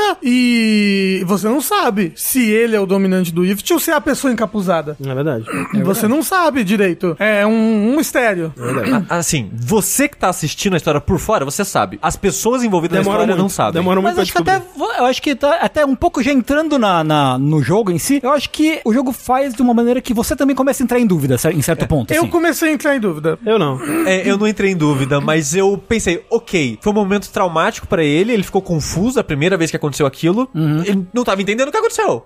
Ele, né, ele não sabe o que aconteceu. É, com isso, dar ruim ali era, era parte de uma operação do, do Império que, enfim, o, o que acontece como consequência disso é que Clive, no meio da bagunça, ele sobrevive, mas é capturado pelo Império e se torna um, um escravo, né? Porque nesse mundo, pessoas que têm esse poder natural e não são dominantes são conhecidas como portadoras ou bearers, né? E elas são Marcadas. marcadas e é, tratadas como menos que humanos, né? Elas são escravizadas por conta de suas habilidades, elas vão servir geralmente nobres pra usar os seus poderes pra coisas triviais, né? Tipo acender um cigarro, Não, eu- encher ah, um copo Se- d'água. secar, secar roupa. E né, eu secar ia falar, roupa. a mais engraçada pra mim é o carinha que fica fazendo um ventinho com a mão pra secar a roupa. Exato. E assim, eu, é de- eu acho que é bobo de propósito pra falar que né, está explorando a pessoa pra coisas banais que não precisava nem dela É, estar aqui. Exatamente. Tanto que vaza é encher copo d'água. É. Sabe? Gelar um peixe. Gelar um peixe. Gelar um peixe até que é uma. Não, é útil, é, É útil, mas vários, vários, é tipo, são coisas banais. Sim. É, a- a- é uma sociedade que depende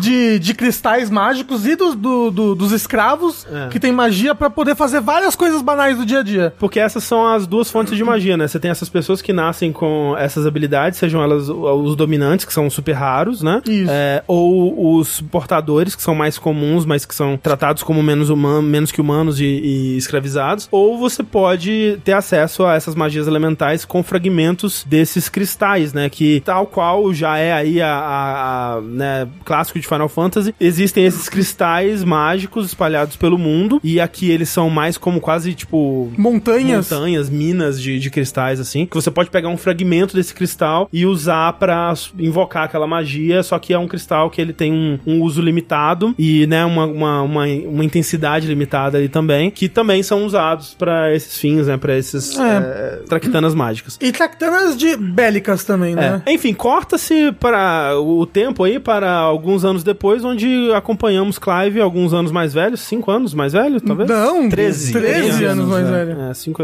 13? É 13. 13. 13. 13. 13 anos depois. Ele tinha 15 no começo? Eu acho que era 15 e aí 28, né? É, exatamente. Acho que é isso mesmo. É, é isso aí, é isso aí. E Clive está no, no exército, como um, um desses marcados, né? É, Por isso que um ele tem soldado aquela escravo, né? tatuagem na bochecha. E aí a história dele vai ter seu início de fato quando ele começar a se deparar com coisas de seu passado e começar a entender um pouco mais sobre O mundo. o mundo e seu lugar nele e o que aconteceu naquela noite, né? E parte do, do mistério do jogo, da, da, da progressão do, do Clive é entender o que aconteceu naquela noite, né? Entender o que aconteceu ali, quem foi o responsável por aquilo, por que que aquilo aconteceu. E É, ele tá vivendo em busca de vingança, né? vivendo em busca de vingança por conta de mortes que aconteceram naquele evento. E também, não vou falar mais, é isso. É, isso. Além da história, o jogo, como um jogo, ele não é. Acho que pra maioria das pessoas que acompanham videogame já vai saber disso, mas ele não é um RPG por turno, como Final Fantasy já foi há muito tempo. A gente até falou um pouquinho disso no outro vértice, né? Ah, o último Final Fantasy da série principal, que era RPG por turno, foi o 10, né? 10 2? Mas, Foi 10. mas ainda no. 10 2, 2. né? É, é, No consciente coletivo, Final Fantasy as pessoas ainda pensam como RPG de turno, né? O 12 eu, é sinto. meio de turno. Mas, o Não. 12 você anda, mas você tem a barra de, de espera ainda pra Ah. agir. Mas ele, ele é mais um... um- É diferente, um- é, é, o meio, meio É, meio, é o meio 13. termo, ele é o meio É. termo. É o meio eu termo. Mas. O a- 3 é de turno. O 3 é de turno. É, mas ele ainda tem a movimentação. Ele, tipo, ele tem elementos de ação. O 3 mas é- nem tem movimentação. É, o não? 3 não, tem Não. movimentação. Não. 13 é bem de turno. Mas, o que eu queria dizer é, esse aqui é um hack and slash. É um hack and slash. Esse aqui é quase literalmente um Devil May Cry. A gente já falou isso inúmeras vezes aqui em situações diferentes, mas o diretor de combate do jogo era o diretor de combate do Devil May Cry 5, uhum. que a Square contratou ele especificamente para esse jogo, e eu acho que veio mais gente da Capcom junto dele, se eu não me engano. E quando a gente viu isso, a gente pensou, porra, maneiro, né? Vai ter um combate bacana. Vai ser, vai ser um combate, porra, maneiro. E é literalmente Devil May Cry. O estilo do combate, ele é um combate de ação em tempo real, character action, hack and slash, o que, que você queira chamar, que você tem um botão de ataque físico, que você bate a espada, e você tem um botão de ataque à distância, que é a pistola. Digo, não, é magia. Uhum. Isso. Mas serve essa função da, de ser a, a pistola e a espada do Dante, né? Uhum. Com a diferença que você não vai manter inimigo no ar, coisa do tipo, mas essa dinâmica de tá longe, joga umas magiazinhas, você pode segurar o botão para carregar o tiro. Ataque, você pode dar aquela investida, Isso. você pode fazer combo no ar ou descer com a espada com tudo. Tem muitos ataques básicos que são idênticos do Dante, ataques básicos do Dante, assim, no Devil May Cry da vida. A diferença, e aí que o, o combate eu acho que ele começa a, a me pegar assim, no, no, me, me, pegar no sentido de seguir no mau sentido, ele começa a pegar para mim, é que as suas skills têm cooldown. Ah, e eu Devil gosto. May Cry é tudo foda-se. A sua criatividade é o seu limite. O seu inimigo, o comportamento dele. Criatividade é e execução, né? É, sim, sim. Sua capacidade de executar o que você quer também é, é. é parte da, da graça do combate do Devil May Cry. E antes do jogo lançar, acho que quando a gente tava falando da demo, o Tengu tava jogando a demo na E3 e tal, ao vivo aqui, eu vi gente comentando no chat, ah, putz, né, o combate parece maneiro e tal, mas será que por um RPG não, não vai enjoar, né? Não é um jogo muito longo para esse tipo de combate? Talvez tivesse uma maneira de fazer, mas o jeito que tá aqui, eu tô sentindo que é. Eu acho que é um combate que é simples demais para um jogo tão longo. Eu não acho. Eu não acho. Eu não eu achei. acho que ele fica tão legal quanto mais você abre possibilidades. É. Tipo, porque você você tem, como é que eu posso dizer? Você pode equipar três tipos de ataques, certo? E cada tipo desse, desses ataques tem, tem duas habilidades. Na verdade, tem, tem uma habilidade que é só daquele ataque e outras habilidades que você consegue mudar, certo?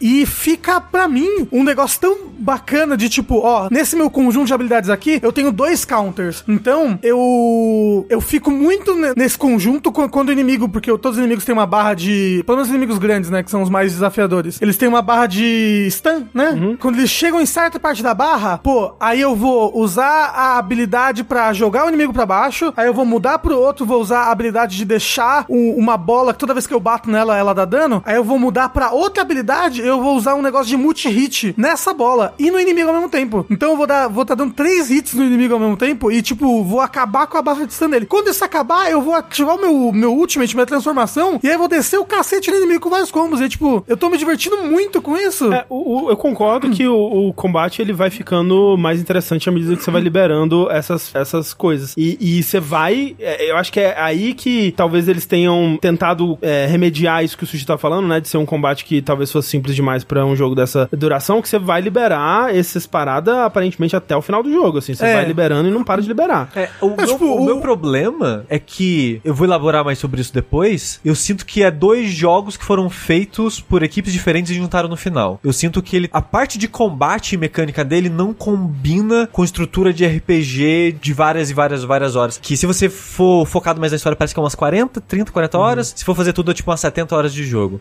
Você liberar novos ataques e habilidades no ritmo de um jogo desse tamanho demora muito pra liberar coisa nova. E quando Eu libera é concordo, tipo eu dois ataques. É, tipo, eu tô mais com o sushi, talvez eu seja mais negativo até, eu não gosto quase nada do, do combate. Concordo que ele vai ficando mais interessante à medida que você vai liberando coisas, mas eu sinto que mesmo, tipo, a, minha, a minha exceção seria pros chefes, assim, que são batalhas realmente incríveis, mas elas meio que operam sobre as suas próprias regras, assim. Mas mesmo inimigos desses que são mais interessantes, que tem a barra, né, que tem dois estágios e tem é, momentos diferentes e tudo mais, a minha impressão é que todo inimigo luta igual. Tipo, eu vou usar a mesma, as mesmas táticas, eu vou esperar o inimigo atacar pra desviar e eu vou ficar apertando pra cima e pra baixo pra chamar o cachorro e apertando ah, o, o meu, como se diz o, no MMO que você tem a sua rotação, né? Aham. Eu vou apertando a minha rotação ali. E tipo, eu me- quase que jogo no automático. Eu não acho muito divertido o combate, não. Mas é que tem umas partes que são difíceis. Eu sinto que se eu jogar no automático eu vou morrer. Nossa, eu, eu já cheguei a morrer umas três vezes. né? Não, eu morri já também algumas vezes, mas. É, eu acho que ele é um jogo bem fácil. Mas é, eu acho ele bem, bem tranquilo também. Mas o que você tá achando, Tengu? Cara, eu tô achando muito bom, na verdade. Pra mim, a minha diversão só é ficar descobrindo. Eu me divirto muito descobrindo abrindo os- as possibilidades de combo e alternando entre os modos de jogo e tal. É, É. Tá, sendo, tá sendo meio desafiador pra mim algumas lutas, mas no, no geral eu tô gostando muito do combate. Uma outra coisa que me incomoda bastante, as lutas duram demais. Nossa, tipo, às vezes você, pelo menos, né, do jeito que eu tô jogando, talvez eu tenha uma forma de, de otimizar isso, mas eu sinto que estagueirei o inimigo da primeira vez, já devia conseguir eliminar ele. E geralmente eu preciso, ou, ou eu vou eliminar ele no processo da segunda, ou eu vou estagueirar ele uma segunda vez ainda. Eu pra- acho que um stagger só seria muito rápido. Mas o- a parada Mas é... o negócio é, se você. Se você. É aquilo, ele, ele não exige que você saiba utilizar todas as suas habilidades. Porque o pessoal fala, o combate é muito fácil, o combate é muito isso. Porque se você quiser, você pode só ficar desviando e atacando o, o- o ataque Sim. normal. Mas se você quiser vencer o inimigo rápido, com eficiência, você vai, você vai brincando e aprendendo a combar. Porque eu sinto que agora que eu, que eu, que eu, que eu tipo, estabeleci uns combos bacanas, eu, eu dou stagger no inimigo muito rápido e mato ele muito rápido também. Só que eu, eu gosto muito de usar coisas que são de alto risco e alta recompensa. Porque às vezes que eu cheguei a morrer foi porque eu errei um counter. Sei. Que eu sei que se eu acertar esse counter, é, um counter que é um, um especial que é um counter, sabe? Nesse ataque que é super forte, eu vou dar muito dano nesse inimigo. Sei. Só que eu errei. Aí eu morri, entendeu? Então, tipo, eu sinto que depende. Se você utilizar as suas habilidades de uma maneira mais arriscada e fazer um bom ciclo de cooldowns ali, você você consegue matar os inimigos mais rápido. Mas é aquilo, é, ou você se foca mais em defender, em ficar desviando e usar coisas de baixa recompensa e mata o inimigo mais devagar, ou você se arrisca mais e mata o inimigo mais rápido. É, eu concordo com o André. Eu acho que eu tô com uns combos, umas combinações que são bem roubadas até. Eu consigo fazer uns loop do inimigo de stagger infinito, ele não faz nada. É, geralmente é assim. Tipo, tirando o chefe, né? É, Então, mini, é- mini-chefe, assim, que são mais desafiadores É, tal. porque, tipo, o jogo ele tem inimigos pequenos, que é Aham. bucha, não faz nada. Tem uns médios, né? Tem que uns médios, ali. tem uns maiores Ah. e tem os chefes de história e missões de história e tudo mais. Que são muito foda. Os médios, eu acho que tem uma duração boa. Os inimigos grandes, eu acho que demora. É, eu eu também. acho que demora um bocado. Principalmente por causa do comportamento dos inimigos, eu acho. Porque tem uns inimigos que eles têm, tipo, quatro ataques. Só que eles vão durar quatro minutos de luta. É, e, e, tipo, Aí eu, eu fico, putz, beleza, eu já saquei o inimigo. Só Exato, que essa é a ele. sensação. Só que. Ele tá aqui. Ele tá aqui Mas e ele não tá nem na metade da fases. vida ainda. Tipo, você jogou recentemente contra um inimigo. Um inimigo de lava, certo? Recentemente, você jogou. O chefe. É, um chefe. É, aí, mas aí é um chefe. Eu tô falando de inimigo. Não, os chefes são legais. Chefes são legais. Tá, eu ok. acho. É que quando mas você eles falou são inimigo raros, grande, né? eu- Não, não. Ah, tá. São mais raros, pelo menos. É, é, tem inimigos que são maiores que você não enfrenta como chefe de final de missão, coisa do tipo. Você enfrenta explorando o mundo e tudo mais. Mas assim, já falando mais sobre minha, minha opinião geral do jogo, assim, eu sinto que, tipo, eu tô gostando do jogo, quero, né, continuar e, e terminar e, e ver, porque tem coisas na história que estão me instigando, mas eu acho que eu, eu tô no processo de ajustar minhas expectativas, sabe? Tipo, eu acho que eu fui pra esse jogo com expectativas altas demais e pra várias coisas eu tô tentando que ajustar minhas expectativas. Por exemplo, isso dele simplesmente não ser um RPG é uma coisa que no começo eu tive que, ah, ok, né? Tipo, eu- eu- vocês falaram Devil May Cry, eu diria tipo um God of War, assim, do- dos modernos, assim, né? Só que com um mundo de, de explorar menos interessante, assim, né? A história, né? Tipo, ela começa super interessante e política e de repente não, é super simples, é sobre, sabe, é uma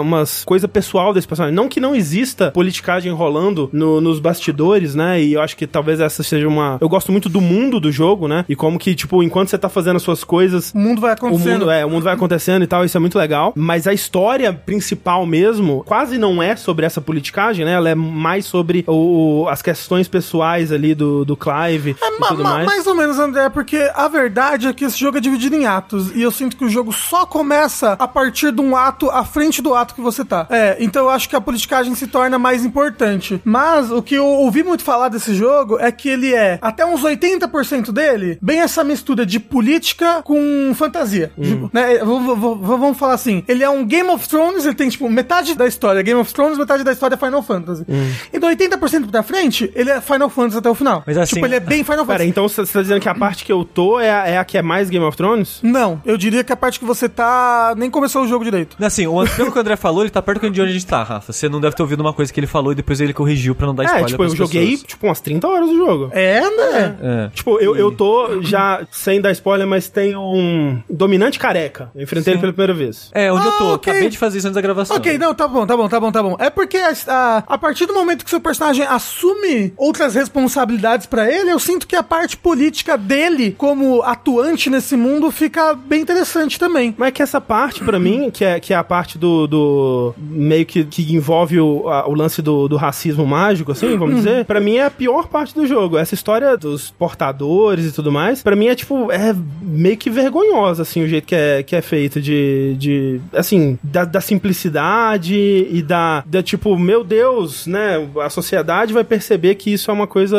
ruim agora. E, tipo, o Clive mesmo, né? E, tipo, isso acontece mais antes disso, mas tem esse lance dele ser também um, um portador, né? Ele é, ele, tem- ele é marcado no, no rosto. Então, você supostamente você sente esse racismo, né? Esse preconceito da sociedade. Mas é tão raso, sabe? Tipo, o fato de que, tipo, você vai fazer a side quest pra um nobre que te despreza, mas você pode ir lá desafiar o nobre e foda-se. Tipo, você não vai te sofrer a consequência disso porque você é um super-herói. E eu acho que esse que é um, um dos problemas da história que eles estão querendo contar, que é, tipo, a gente quer contar uma história que é tipo Game of Thrones, onde tem coisas em jogo e, meu Deus, as pessoas morrem, mas, tipo, são as pessoas em volta, né? E geralmente pessoas com quem você não se importa tanto porque elas são meio que bonecos genéricos, assim. Então eles querem colocar que isso é um, é um perigo em volta, ao mesmo tempo que você é um super-herói que derrota exércitos inteiros com uma mão, assim, atrás das costas, sabe? Ah, mas pra você as coisas não são perigosas, mas eu, eu me importo muito com os outros personagens que você tá chamando de personagens bonecos genéricos, assim. É, tem alguns, E- e- alguns eu acho legais. Não, e eu, assim, eu, eu- de verdade, eu não tô achando raso essa parte. Tipo, eu, eu- não, é, não é um Vinland Saga em questão da, da, da discussão sobre escravidão e tudo mais, mas, porra, eu tô me divertindo, eu tô, tipo, muito interessado nesse mundo e na, na, nos desdobramentos de, desse negócio do- dos portadores e como a sociedade utiliza eles e aonde eles estão se encaixando e, e eles fugindo ou não fugindo das coisas. É, tipo, né? Eu só acho que, por eles serem, terem essa capacidade mágica, eles deveriam ter se revoltado antes, entendeu? Mas existiu alguma coisa na história que aconteceu no começo do ano, no ano zero, que estabeleceu pra aquele continente que os portadores iam ser tratados desse jeito. Por quê? Talvez seja alguma coisa que eles entrem depois, sabe? Por exemplo, o Clive e a Jill, né? Que são dois personagens muito importantes, assim. Eu tô com, sei lá, umas 30 horas de jogo. Eu não sei quem são essas pessoas. Tipo, mal conheço o Clive. Quem é? Quem é o Clive? Quem é a pessoa Clive? Quem é a pessoa Jill? Tipo, a Jill, especificamente, eu não sei nada sobre ela. A, a Jill eu, eu acho muito triste. É A- muito desinteressante enquanto personagem, assim. A, a Jill tem hora que.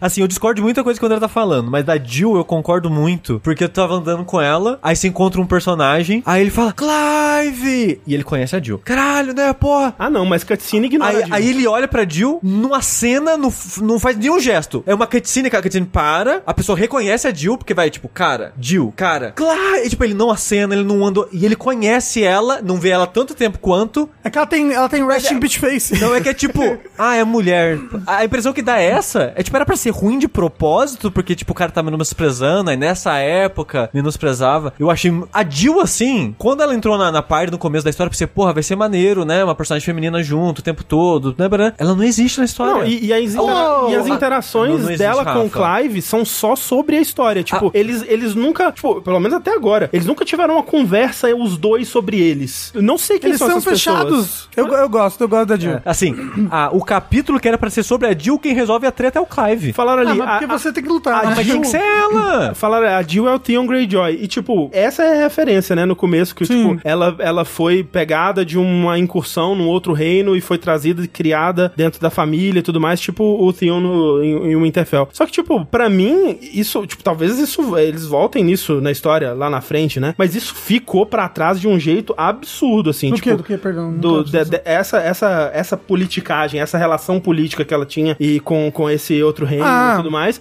E, tipo, pra mim, é, essa justificativa ela só existe na história pra falar assim: ah, ela é tipo uma amiga de infância, mas não é família, não, então pode pegar. Não, eu acho que não. Essa- esse negócio existe justamente pra mostrar por que, que ela é a coisa de tal coisa. Por que, que ela, ela usa tal magia, entendeu? Uhum. Porque as pessoas daquele cristal do norte eram as pessoas que tinham do, o dominante não sei lá o quê. Mas, mas, assim. Mas é, faz, faz todo parte da história. Inclusive, o negócio do sumário, eu, a única coisa que eu não gosto é que o sumário. Eu não posso ac- acessar o sumário pra qualquer lugar. Mas, pô, o sumário é muito Não, é mu- legal. não, isso é muito foda. bem escrito. Muito o mundo é muito bem escrito. E, inclusive, acho que faz todo sentido a existência do- da personagem da Jill, como ela é daquele jeito. Eu, eu gosto bastante dela. Eu só, só, só gostaria que ela fosse. tivesse mais voz nas coisas. Sim. Né? Mas até mesmo, o Clive é muito fechado e ele, ele tem poucas vozes. É, talvez seja. Dá, dá pra problema, petar o né, cachorro. De, de ter dois personagens fechados como protagonistas. Mas assim, isso que você falou, muito importante, tá? Não só o Active Time Lore, né? Mas depois você libera tanto. Uma biblioteca. Uma biblioteca que você pode pesquisar termos, quanto depois depois uma linha do tempo que você pode explorar e ver o que acontece. essa linha do tempo é muito é maneira. muito foda. Muito, porra. Ah,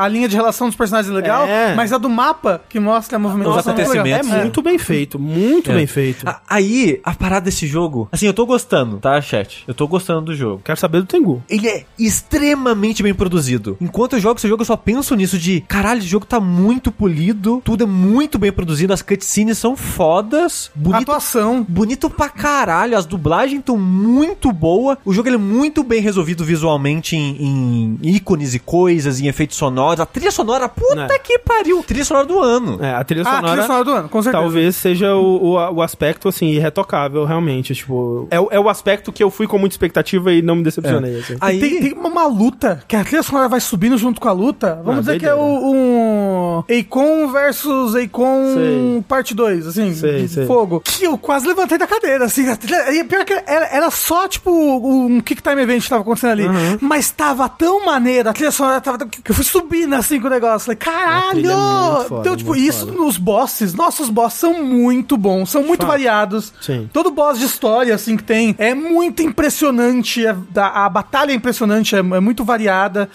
O... Não, eu gosto Co- demais co- da- das batalhas contra chefes. Assim. Quando você. Inclusive, vo- vo- você tem, tipo, você contra os chefes gigantescos Uhum. e você gigantesco contra os chefes gigantescos. E ambas são muito legais. Sim, sim. aí vai ficando melhor, essas lutas gigantes vão ficando cada vez melhores. É porque elas vão ficando mais complexas, né? com mais sim. mecânicas. É que no começo eu achei que ia ser tipo, ah, vai ser meio que um, um minigame. Não, É, e porque- depois vira luta normal É, mesmo. porque a primeira é um minigame, né? A É. primeira luta gigante. Sim.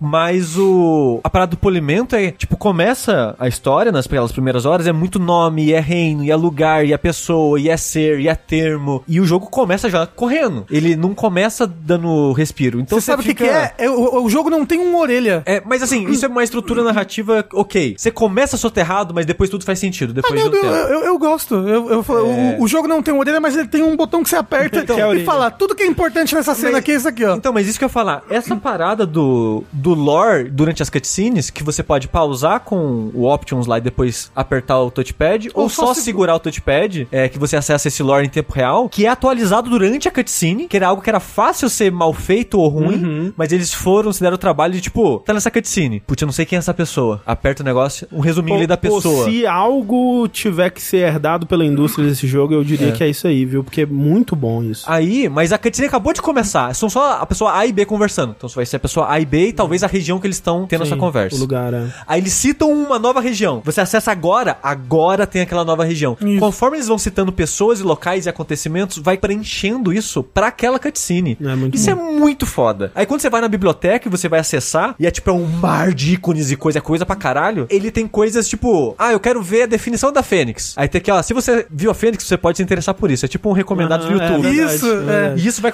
como se você fosse pegando várias páginas, É um- né? Vai uma subindo em cima da outra. É um Hair Story, não? Como é que é o outro? Tipo, Telling Lies. Tipo. Telling Lies, isso. Ele tem Mas um... o Bradinho. É, gosto também que cada verbete, né, ele vai sendo atualizado ao longo da Sim, história exato. também, à medida que você vai descobrindo mais coisas sobre o mundo e a história. E tem essa parada que o André falou, além da biblioteca, que eu acho muito foda. Toda missão de história eu volto lá pra ver o que, que atualizou e mudou e tal. Tem essa parte do mapa do mundo que você vê a linha do tempo, que o jogo ele se passa ao longo de, de alguns anos, né? Que nem o André comentou. No comecinho tem um salto de 13 anos. Então você tem essa linha do tempo de relação de pessoas, que é tipo, ó, essa pessoa é da região tal, da família tal, do grupo tal. Aí os tracinhos conectando, tipo, essa é casada com essa, essa é amiga dessa. Esse é inimigo desse. É, e vai atualizando a cada missão de história, basicamente essa. E tem a do mapa do mundo, que vai atualizando a cada acontecimento principal, assim, tipo, ah, os exércitos daqui estão mandando pra lá. É tipo, onde. Aí- É, tipo, é exatamente. Tipo, nesse lugar aqui aconteceu uma batalha. De onde veio as partes que travaram Isso. essa batalha e por que que elas vieram? E- Caralho, é. Cara, Assim, porra, os caras isso que eu tô muito falando, a parte de produção desse jogo, o esmero que eles têm em cada detalhezinho, é assim, é de cair o cu da bunda de impressionante. É. Mas tem Gozinho, o que, que você achou? Não, eu joguei menos que vocês. É. Né? Não, mas do tá- que você cê- jogou, não, eu tô gostando. Você consegue dar uma, uma, uma ideia não, sem spoilers de onde você tá? Eu acabei de ter a segunda luta dos bichos de fogo. Ah, ok, que é o que eu tava falando, que a música sobe. É. Essa, eu- essa é muito foda. É, porra, é, é- é a luta final do, do, do Zelda 2. Não, é, é Final Fantasy 4, gente, pelo amor de Deus. O quê? É isso? Não sei, Zelda 2. Qual Zelda 2? O Zelda 2, a luta final. Você enfrenta o Thunderbird, depois você enfrenta um outro inimigo. Eu não sei do que você tá falando, Rafa.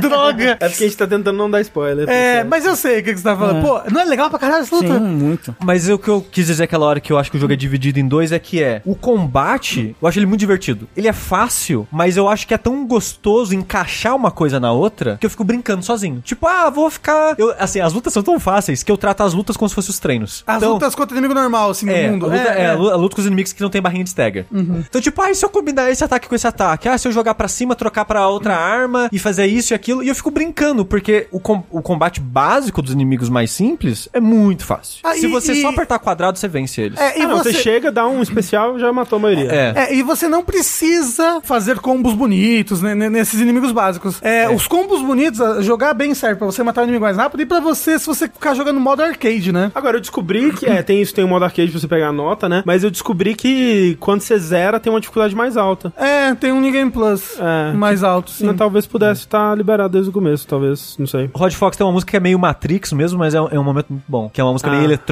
de repente, assim, é, um bom momento. Mas o meu problema com o combate é que é um combate de um hack and slash. De um jogo que você vai durar umas 10, 15 horas. E durante essas 10, 15 horas você vai ser apresentado a novos ataques, novas habilidades, novas possibilidades, através de armas. Ou o jogo mesmo libera novos combos para as armas que você vai liberando ao longo dele. O seu estilo de jogo muda. Você pode mudar seu estilo de jogo durante essas, sei lá, 15 horas, vamos colocar assim. Que normalmente esse tipo de jogo não, não costumam ser tão longos assim. A parada pra mim é que quando a equipe de design do combate foi lá, fez o design do combate do jogo, falou, beleza, eu fiz meu trabalho aqui. Aí tem a equipe do RPG que fez a história e fez o mundo. Putz, agora a gente precisa juntar as duas coisas. Como é que a gente vai juntar essas duas coisas? Ah, vamos salpicando algumas coisas aqui. Ah, mas a gente tem que seguir a história, porque essas habilidades novas, essas armas novas, entre aspas, não são armas, mas como seria a arma num Devil May Cry, elas dependem da história. Então a gente tem que seguir a história que a gente escreveu aqui. Então, beleza. Então de 10 em 10 horas se libera uma nova habilidade. É, e essa progressão, pra mim, ela, ela é problemática por vários sentidos também. Tipo, não só. Assim, e eu acho que é uma daquelas coisas que pode ser que daqui pra frente no jogo melhore. Porque eu acho que tá melhorando. Porque ele começa bem limitado, né? As missões são quase que fases. E depois ele vai te dando umas áreas mais abertas que você pode pegar side quest. Bem que a side quest também, né? São umas coisas, né? Eu gosto. E você pode explorar, mas tudo bem que explorar também não precisa porra nenhuma, você vai pegar equipamento, é, material Então. de, de upar arma que não serve pra porra nenhuma também. E aí entra o meu outro problema de, da, na mescla de RPG com um jogo de ação. A parte RPG é quase inexistente. Só que, só que eles se sentem obrigados a, a, a ter ela ainda, embora ela não A- precisasse apesar ter. dela ser superficial, Ah. porque, tipo, level, você não escolhe o que você ganha. Então você pensa, ah, nenhum Final Fantasy, ou quase nenhum Final Fantasy, você escolhe atributos ou coisa do tipo. não. Mas a parada é, o jogo ele é guiado e balanceado por um level específico. Você pode até revisitar fases antigas, na paradinha de revisitar as missões principais, mas você ganha, tipo, Muito, 10%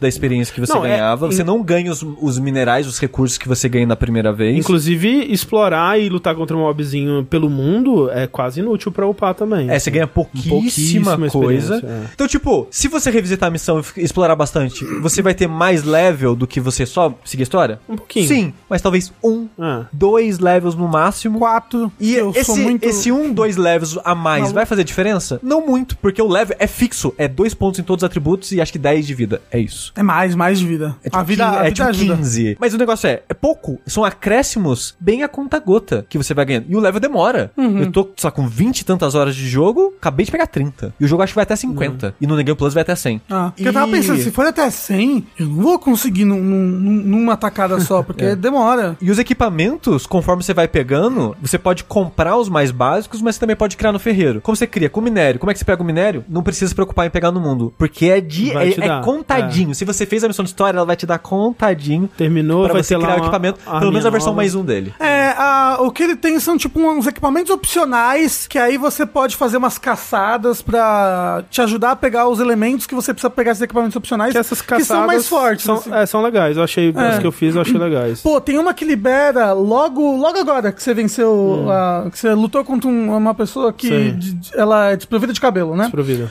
Tem uma caçada mu- muito bacana contra Hum. um bicho gelatinoso.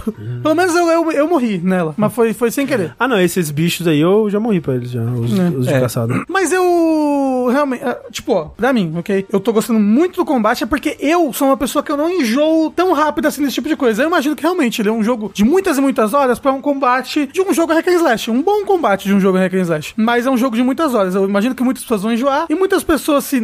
Ah, tipo, ah, porra, não, não vou ficar usando as habilidades aqui, vou só ficar batendo e desviando. Talvez demore muito, talvez é. Não se divirta tanto com o combate quanto eu, por exemplo, eu me divirto tentando explorar combos e possibilidades entre as minhas habilidades diferentes. Mas é, eu, particularmente, tô me divertindo muito com o combate. Mas Mesmo contra inimigo bucha, eu, eu, eu fico feliz em entrar no meio do mundo inimigo e apertar um botão especial gigante e ver todo mundo morrer. Eu fico feliz, eu me sinto, caralho, eu sou foda mesmo, hein? Ó, que loucura. Tão diferente da vida real. Mas o. Essa parte RPG parece que tá ali por contrato, sabe? Tipo, ah, é um Final Fantasy, a gente precisa ter uns elementos RPG. Não, eu, eu, eu E acho eu que. acho muito raro. Eu acho que os, os elementos de RPG eles são rasos, tanto porque esse jogo não é um RPG, esse jogo é um hack and É, slash. eu, eu diria É, que é um jogo de ação com elementos de RPG. E- ele- Eles estão ali pra te dar um sentimento, nem que seja mínimo, de progressão. Imagina. Não consegue. ima- imagina esse mesmo jogo, só que sem elemento nenhum de RPG. Mesma coisa pra sem mim. equipar o personagem. Mesma sem- coisa pra então, eu, Pra eu- mim é a pra, pra mesma mim não coisa. seria. Porque eu me sentiria sem, sem um sentimento de. Porque é tão linear a progressão de equipamento que é- equipamento é, é. como se não tivesse progressão. Não, de porque fato. ela só acontece quando o jogo deixa. Ou seja, é como se não tivesse. Porque assim que o jogo deixou a gente progredir em equipamento, ele progrediu os inimigos juntos. Ou seja, ficou na mesma. A sua distância do inimigo nesse jogo é sempre a mesma. Você nunca tá pra frente ou pra trás. Mas, se você não, equip... não, não progredir seus equipamentos. Você pode fazer isso, mas é- Então- a luta fica muito longa. Aí não Não. fica divertido também. É, sabe? o lance é, tipo, não. É, é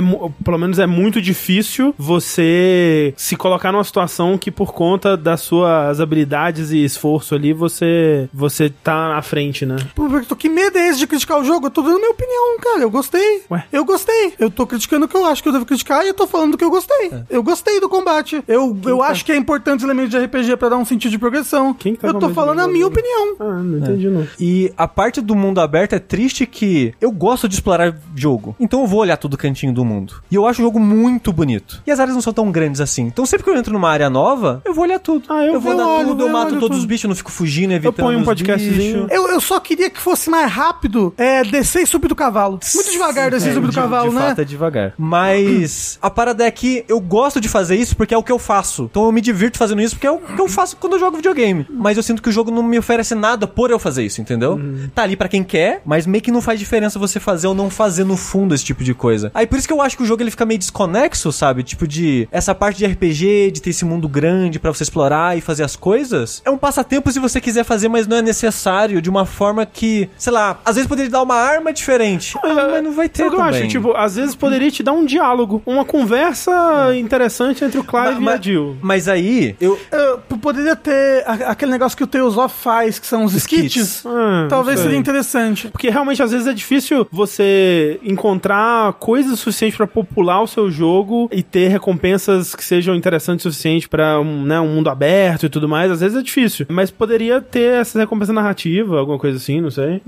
Mas então, eu acho que tem uma certa recompensa narrativa. Poderia ser melhor? Poderia. Mas eu tô com o Rafa que eu gosto das side missions. E eu acho muito interessante que você nota que a equipe do Final Fantasy XIV em algumas coisas desse jogo. Tipo, a iconografia. O ícone. A iconografia lembra um pouco o Final Fantasy XIV. Os efeitos sonoros de quando você consegue quest, algumas coisas lembram um pouco Final Fantasy XIV. E o estilo de missão é muito estilo de missão de MMO. Só que a recompensa da missão é a historinha. É. Porque é mui- chega a ser muito engraçado. Que tipo, você pega a missão, tem lá o ícone, side mission, beleza. Vamos lá, side mission. É, distribua a comida. Aí você vai conversar com a pessoa. A pessoa, ela vai te dar um contexto de 3 minutos de diálogo pra você ir matar um lobo. Aí você mata um lobo, aí você volta. Aí tem mais tipo 3, 4 minutos de cutscene e acabou. Você passa muito mais tempo ouvindo Ah, a justificativa da Não, cutscene, da, co- da missão. Contando com o tempo de teleportar pro lugar que você vai, voltar e ainda. Eu não acho isso ruim, porque eu acho que o que eles estavam tentando fazer, eu acho que é pegar essas coisas básicas de RPG de mata bicho, pega item, vai lá, volta aqui, entrega isso e contextualizar pra esse mundo e mostrar de por que, que é importante pra pessoa que você tá fazendo, isso, por que, que você tá fazendo isso.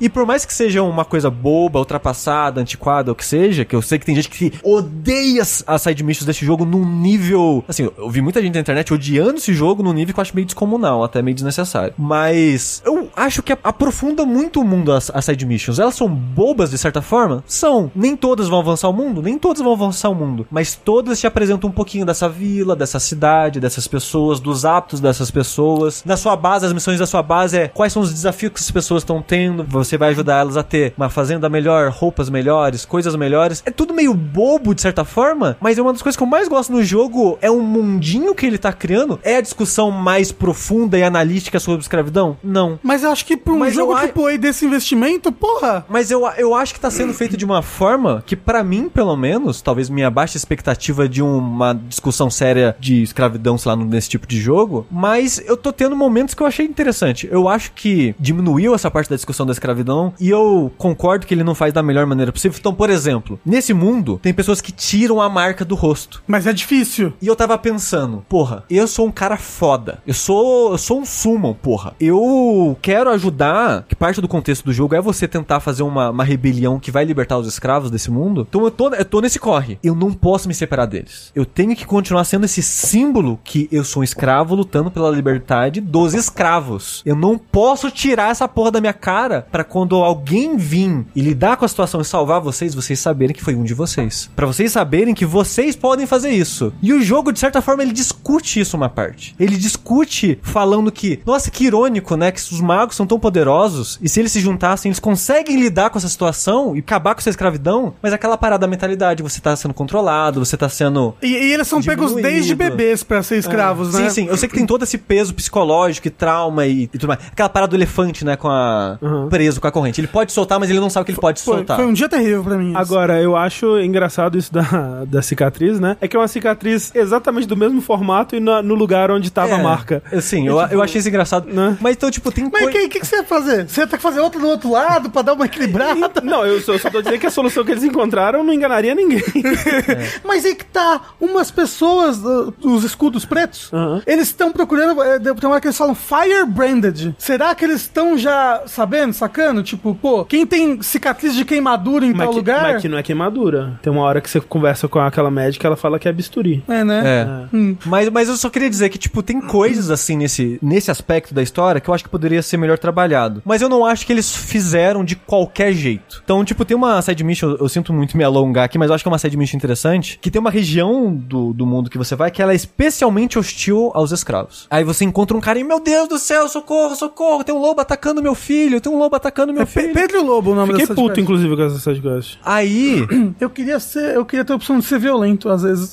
Então, é- é- eu acho que o o Clive ele é muito pacífico, muito apático. Eu entendo que, tipo, não tem muito o que fazer. Nessa, nessa side mission, ele- a conclusão é que é essa, tipo, não tem o que fazer nessa situação.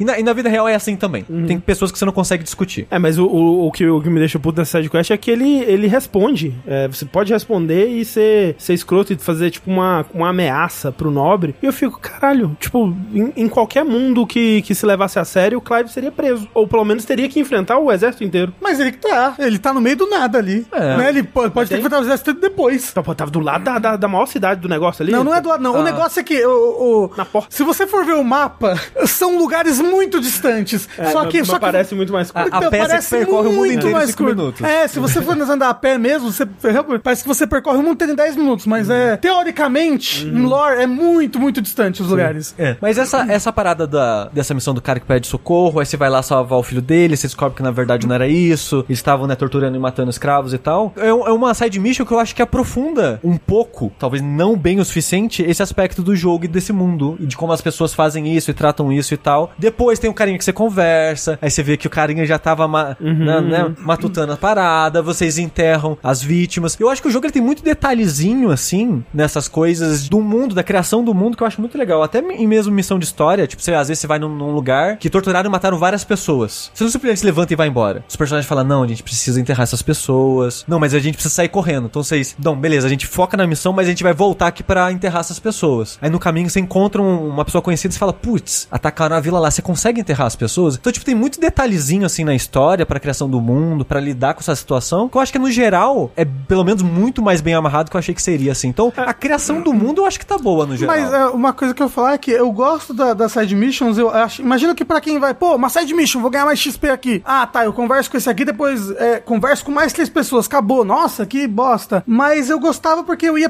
pegava lá, side mission era pegar e, e dar refeição pra três pessoas. E cada vez que eu chegava no NPC, ele me contava um pouquinho da história da vida dele, porque ele tava ali, de onde ele veio, sabe? O que que ele faz nesse lugar, como cada um contribui pra esse lugar que ele tá. Tipo, eu realmente gosto muito das side missions pela historinha. A recompensa pra mim é ver a historinha das coisas. É, o meu, meu problema com elas é que, primeiro, que eu acho elas muito monotemáticas, né? Que, tipo, é, eu acho que seria legal algumas desse tipo, mas 90% é, é isso que o Suji tá falando sobre como as pessoas vivem, como elas estão sofrendo, e, tipo, e aí vai morrer a pessoa. E, tipo, chega um ponto que parece que o jogo tá querendo chocar, assim, nossa, como é, como é cruel. Ai, como é cruel. E aí, tipo, tantas vezes, tantas, todas as missões são sobre isso, aí eu fico, ah, tá bom, vai. André. André, isso é muito necessário. André. A gente vive num mundo, André. A gente vive num Japão É. em, Eu- que, eu- em que os isekais são todos sobre como escravidão é legal, André. É, não, é sobre como é legal ter um escravo, André. Mas, mas meu ponto é, podia, tipo, eu acho que poderia ter missões que fossem sobre outros temas também. Eu acho que é importante ter missões sobre essas, tem algumas que são bem legais mesmo. Eu acho que elas são muito monotemáticas e eu acho que a, mai- a maioria não me pega por conta disso, por ser muito a mesma coisa sempre. Tipo, eu, tipo, eu chego numa, numa side mission e é ou, ou vai ser, tipo, ajudando a pessoa e fazendo é, um, um momento feel good, ou alguém vai morrer horrivelmente. É um dos dois. Não tem um meio termo, assim, não tem um outro tema, assim. eu, eu São poucas pessoas que morrem. Assim, eu concordo que às vezes pode ser meio repetitiva na temática, mas eu acho que é pra causa. Que eu acho que o jogo é, é importante ele falar sobre essas coisas e nem todo mundo faz todas. Sim. Então, se você só fez uma ou outra, pelo menos você vê um pouquinho É. dessa discussão. Sim, sim. E assim, pelo que eu tô vendo as pessoas falando na internet, tem ninguém, ninguém tá fazendo nenhuma mesmo, então, né, paciência. Mas, outra coisa opcional que você tem que fazer é caçar os monstros, e caçar os monstros é muito maneiro. Eu queria que tivesse muito mais disso. Sim, podia ter mais. Caçar monstros. Mas é dinheiro, né? Caçar monstros. Porque os monstros são, são movesets mais variados. É... Levemente. É. Mas o. As missões de história são todas fodas. Não teve nenhuma que eu achei ruim. Ah, não, é. é, especialmente as que tem combate. É. É, com. Com os bichão. O, o, o Drida falou que jogo japonês com escravidão é meio complicado. Um dos grandes problemas com o Japão é a ausência de crítica no ensino da história. E ainda mais se no Japão escravizado outros- outros povos durante a Segunda Guerra. É difícil para o japonês sobre esses assuntos ter a profundidade que o tema pede. Geralmente é superficial, absoluta noção. Eu sinto que recentemente vi uma obra japonesa muito boa que discute isso muito bem, que é Vinland Saga, mas é. Segunda temporada. O... Ah, e, e, tipo, é, é bom lembrar, né? Que é um, um jogo absolutamente sem nenhuma pessoa de cor, né? Sim. Pessoa Ah, de- é. Eu não sei se eles ficaram negra, com medo. Tipo, é porque assim, a justificativa que deram é que baseado na, na Europa, né? Mas até aí tinha neles É. também. Mas não, e bem. assim, e assim, de todas as coisas pra ser historicamente correto, entre aspas, né? Tipo, do, do ponto de vista da- deles, assim, né? Pra todas as coisas que são completamente fantasiosas e tiradas do cu, assim, então. Quando eu lembro na Europa, quando tinha aquela, aquela montanha mágica Exato. gigante. é, depois eles trouxeram pro Play Center daqui, né? Trouxeram, trouxeram. Na Montanha Encantada.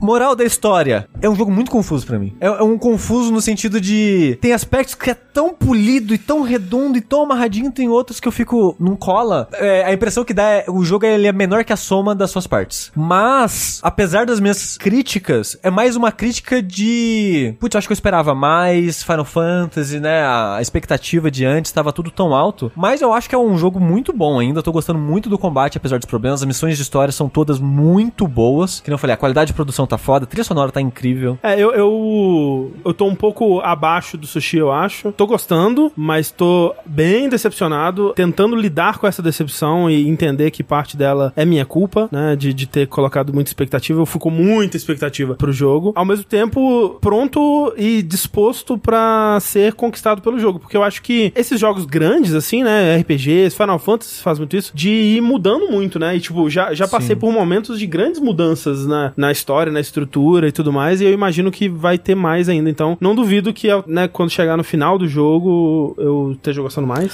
E, eu- e eu tô gostando muito da história Final Fantasy. Que ele tem uma história bem Final Fantasy. Ai, cristais, magias, criaturas mágicas. Ele é muito É Final muito. Fantasy. Eu gosto, eu tô bem animado pra ver pra onde essa história vai. E você, Tengu? Eu não sei, eu tô desanimado. Tá? Tô. Desculpa. Com o jogo? Não, com a repercussão negativa, assim, do jogo. Sei. Me desanimou um pouco. Ah, entendi. Assim, eu tô gostando bastante. Mesmo, mesmo, mesmo. Eu acho que se não fosse um ano de Super Mario Bros. Wonder, mentira, mas se não fosse um ano de Tears of the Kingdom, pô, hum, pra mim, ok? Isso é uma opinião pessoal minha, seria um, um competidor meu pro jogo do ano. De tão fascinado que eu tô nesse, nesse mundinho, nessas pessoas, eu tô realmente curtindo e tô me divertindo muito. É, eu fui pra esse jogo, assim, e esse é um problema. Eu fui pra esse jogo pensando, caraca, esse jogo não tem como não ser o meu gote. Engraçado, eu não pensei isso, e pra Ah. mim tá sendo muito bom.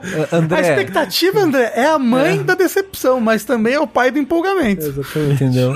Eu tô muito animado pro Final Fantasy XVII. É. Se eles Ah, aprendem. é bolsonarista se eles caralho. continuarem a- se eles continuarem a partir desse as construções das coisas e manterem essa pegada e evoluir ela, porra, porra. Cê- sabe o que eu tava pensando enquanto eu jogava jogo? Nada a ver, mas eu tava pensando, pô, seria legal um Final Fantasy XV 2. 15 2 não, é 16 2. É, Mas já quero- nem terminou o 16? Mas eu quero mais, André. Não, assim, de fato, esse mundo, tomara que não seja um one-off só, né? Só esse Exato, jogo. porque eu achei o mundo muito legal. O mundo é com certeza uma das minhas partes favoritas. E você ouve muito falar que esse não é tipo, ah, porra, esse é o único, único continente do mundo. Ah, sim. É. Não, várias pessoas vieram de fora, Não. É. né, desse O- continente. O Cid e esse é um fala que ele veio de fora. É, e tem, tem, tem, tipo, as pessoas falam, nossa, tem aquele continente lá, né? Valistéia, um continente da magia. Lá existe magia. Uhum, Sim. Pô, é, é, é muito legal ver outras coisas desse mundo. É, queria fazer minha última crítica aqui. É, o jogo é covarde no seu uso de Quick Time Events, tinha que ter mais. E tinha que ter punição, porque é, é tanto tempo que não faz diferença. É né? cova- covarde. Covarde. A verdade é que o jogo não tinha que ter que Tinha que ter mais. Não, eu acho maneiro. As- Eu acho, porra, Ah, foda. Não, Caralho, ó, não, é não, não, legal. não, Quando não, você dá um não, não. soco e aperta o botão, porra, Quick Não, Time Event. ó, eu acho que esse jogo ele faz um ótimo trabalho em ser um. Azuras Wrath. Um Azuras Wrath 2. Não insulte a Suras Rest desse jeito. Porque ele mescla ah, os momentos de embates cinemáticos que você não tá controlando Com lutinha. com verdade. lutinha de uma É. maneira muito foda. Os Quick Time Events são bobo, mas pra mim coloca o que eles têm que colocar. Então, pra mim, tinha que ter mais. Pra mim, porque tem momento, tipo, tem luta que, às vezes, a, a cutscene toma controle da luta, tá dando o número de dano ainda, e você não tá fazendo nada. E aí a luta, às vezes, acaba, você ganha a luta na cutscene. Ah, ok. Uma coisa que eu queria muito nesse jogo, lembrei agora. Que tivesse um finalizador. Um, um especial finisher, assim, tipo. Pô, o inimigo tá com menos de 10% de vida. Tipo baioneta, sabe? É, você consegue apertar um finisher que dá, tipo. Sei. Porque às vezes eu mato inimigo muito. muito broxado. É. Tipo, foi uma espadinha normal. Ai, sabe o que- morreu. Ah, mas sabe não. o que eu acho também? Porque o final Queria da luta é silêncio. Então, deixa eu falar, na demo não era assim, né? Na demo não, não cantava. Não, canta, em algumas lutas especiais ainda tem isso. Acho que não, Tem. acho que sumiu. É as músicas, é as lutas que terminam com a tela de item, que nem todas terminam. Então, mas eu Não, acho e que não não são su- todas essas que terminam com tela de item também. Eu acho que é que tipo chefe. Não, já tem. Eu, tô- eu não joguei o demo. Ah, não é verdade. Chefe tem a musiquinha Que é, de que é vitória. tipo um coral, assim, É, ó. porque eu tava assistindo o Maximilian jogar uma luta contra um chefe aí que termina de uma maneira horrorosa. Aí é tipo cutscene.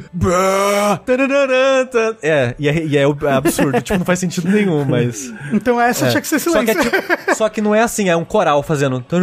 Então, eu, eu sou um coral. É, que- é, que você faz. Eu fico lá debaixo do mar, o coral é um peixe saindo.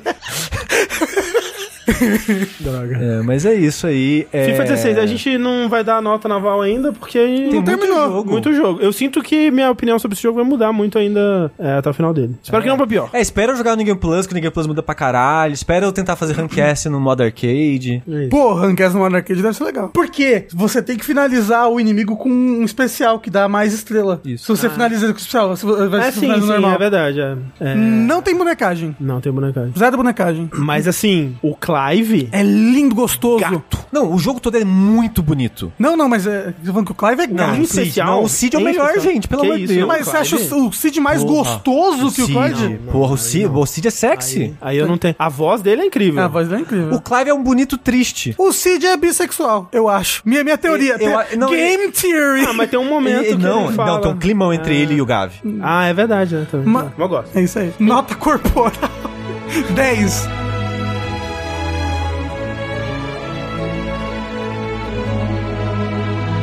Vamos lá então pro nosso segundo bloco de hoje, que é as perguntinhas dos ouvintes. Se você quiser mandar uma perguntinha para o Vértice, você pode mandar ela através do nosso e-mail, vértice.jogabilidade.de ou para o nosso usuário do Telegram. Se você não usa e-mail, se você acha e-mail uma coisa demodê, você pode mandar para o nosso usuário do Telegram, que é jogabilidade. E aí você vai poder soar mais ou menos assim. Olá, jogabilideiros. Aqui é o Corvino. Ah, hoje em dia, ter jogos localizados em PTBR é mais regra do que exceção. Inclusive, tô gostando da localização do Final Fantasy XVI. Eu gosto bastante, sim. Eu tô jogando em português e tô, tô achando legal. Até mesmo empresas mais resistentes, como a Nintendo, finalmente começaram a traduzir seus títulos. Não, mentira. Só aqueles que não tem quase nenhum texto. Exato. Entre os jogadores, parece que cobrar por jogos localizados é a regra, mas ainda é raro ver o jornalismo de jogos BR dar espaço significativo para a localização. Muitas análises são feitas com jogos em inglês, mas mesmo quando jogam em PTBR, os comentários costumam ser curtos e desinteressados. Localização é boa, a não ser quando é algo mais extremo, como Naruto Ninja Store ou Mortal Kombat X. E aí vem minha pergunta: o que vocês acham no geral sobre a localização de jogos no Brasil? E como a mídia especializada cobre isso? Vocês têm alguns exemplos de localizações marcantes? Abraços. É. Eu vou equalizar sua cara. Vou equalizar sua cara. Eu, eu- sabe o que eu acho? Eu acho que quando uma localização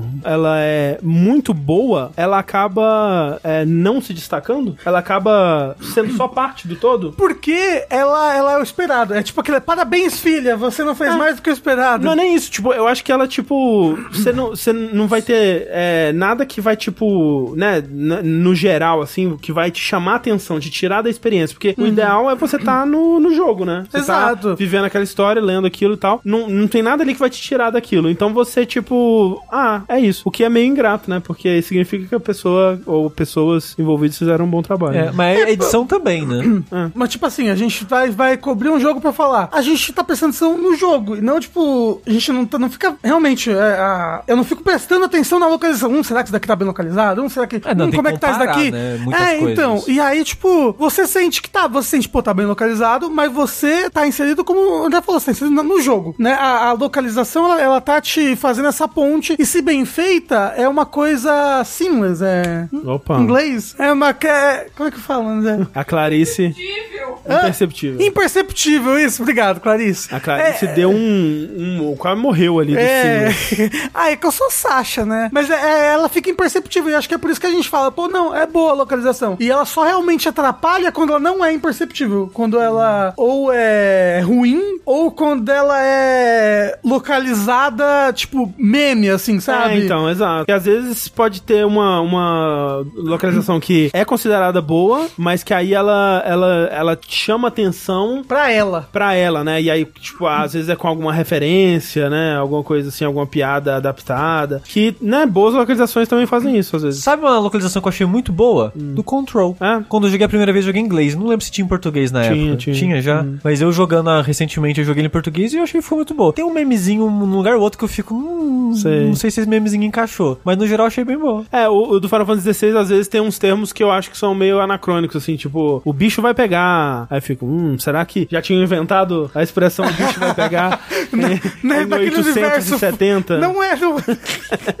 não é o nosso mundo. É sim, você não tem Pode provas. tudo. Mas eu acho, eu tô achando muito boa, tipo, tanto a- o texto normal quanto a adaptação de nomes, assim, traduções de, de nomes. Tem alguns problemas que nem quando você tava jogando a demo, que você viu o lance do, do gnomo, goblin e tal. Tem alguns problemas de tipo de coisa que, por exemplo, tem um, um evento que acontece que é chamado de expurgo, né?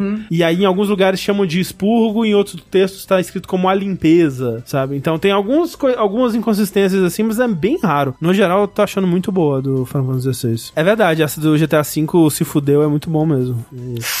Não, é até hoje em dia, né? Sim. Muito obrigado, então, Corvino. Sushi, lê pra gente a próxima aí. A melhor localização é do. do. do, do, do- do moço do navio preto e branco. O Bradinho. Não, é ruim, sabe do por quê? navio é preto e branco. o moço do navio preto e branco. Tem que documentar, eu tô falando. Mas o, o Obradim é uma péssima tradução porque tem uma página do livro que tá escrito de- Desaparecidos ou alguma coisa assim. E o S tá com quebra de linha, tá na segunda linha. Putz, não, nossa, agora. Toda vez que eu vejo, eu tava vendo, o Jovem Nerd lançou recentemente um gameplay. Toda vez que eu vejo alguém jogando e, tem- e vai nessa página, eu falo, não, vira a página. Tira. Não fica nessa página, não. Ai, que, que desgraça. Vamos lá, a pró- o próxima perguntinha é: Olá, pessoas do jogabilidade, tudo bem com vocês? Meu nome é Augusto e fui tomado pelo hype de Dragon's Dogma 2. Uou! Tanto que decidi rejogar o primeiro. Após terminar a campanha, reouvi o glorioso Joga com meu jogo 5, onde o André joga o game pela primeira vez. Durante o programa, vocês comentam como o combate começa com amassar quadrado, mas com as mecânicas únicas de cada classe ele se torna mais complexo. Como eu joguei basicamente apertando quadrado e raramente usando uma habilidade de arco até o fim do jogo, pensei em como o jogo não me engajou em explorar as mecânicas aprofundadas do combate. Algum de vocês tem essa tendência de ignorar mecânicas além do básico do jogo? O que considera um bom método de incentivo para que o jogador explore a profundidade dos sistemas? Obrigado pelos excelentes programas. Eu pergunto, como que ele fez isso? Pois é. Porque- Eu, eu vi essa, essa pergunta antes da gravação, quando eu tava lendo a pauta, e eu fiquei tipo, gente, como, como que essa pessoa. Ven- venceu os inimigos Todos os quadrado. monstros gigantes do jogo É que- apertando o quadrado. É que nem o cara que foi jogar Dark Souls pela primeira vez e foi pras catacumbas e conseguiu chegar no chefe. É tipo isso. É, mas é porque tem, tem, tem muito inimigo que você precisa escalar em tal lugar, que você precisa fazer tal coisa, que você precisa usar elemento, por exemplo. É impossível você machar quadrado, sabe? E aí? É tipo, você, que classe que ele tava? Pra ter um pouquinho de arco e um pouquinho de quadrado, talvez É, o Rogue, o Striker? É, ou, ou- ou- tem três, né? O Mercenário, Striker e, e o de arcão, o Ranger. Sim, mas aí falou que de vez em quando usava a habilidade do arco, então não era a arma principal da classe. Mas assim, no Dragon's Dogma, eu acho que é. Não é que é obrigado, mas o jogo te incentiva no sentido de. Nossa, os inimigos são difíceis, né? A luta do Dragon's Dogma não é fácil. Você morre fácil. Então você tem. Ok, eu quero lutar melhor. O que eu posso fazer pra lutar melhor? Ah, tem aquelas skills novas que eu posso comprar. Você vai comprando as skills, você vai combinando, os caras ficam gritando na sua cabeça que o bicho é fraca fogo. Você pensa, beleza, usar fogo contra o bicho. O jogo, ele, eu acho que ele tem um bom sistema de te incentivar a curiosidade nele. É, tipo, tem alguns jogos até que eles são inteligentes nisso em perceber o que você não tá fazendo e ou o, se, se tem um, um NPC ele vai falar pra você fazer, ou tipo, se você morreu numa tela de dica ele vai falar, olha, tem esse sistema aqui, olha, tenta usar esse sistema É. aqui, olha. Mas ao mesmo tempo eu acho que os jogos eles têm que hum, fazer um meio termo das duas coisas, assim. Eu acho que é importante que o jogo deixe você encontrar a sua própria diversão também, né? Não só. Porque, por exemplo, eu gosto do jogo, mas eu entendo a crítica do Doom Eternal, né? Que tem um jeito certo de jogar. Se você não joga daquele jeito, você vai ter um mau momento. Então, a- a- assim, antes de entrar nisso, eu ia até falar do Doom Eterno. Falar, ah, eu joguei de mago no Dragon's Dogma e zerei sem escalar no inimigo. É que mago realmente ele não escala. É, o mago não é. Ah, O mago ele vai ficar longe, a galera vai ficar na cara do bicho. Exato. Mas se você tá de striker, tipo, que ele, foi que tá, ele jogou com uma classe de arco, então eu chutei, sei lá, um striker. Pelo menos começou o jogo com striker. O striker, ele, ele que vai escalar. Ele- Às vezes é- o guerreiro do escudo também não escala, não. O striker, ele, ele, a função dele é escalar o bicho. Ele tem atividades que só.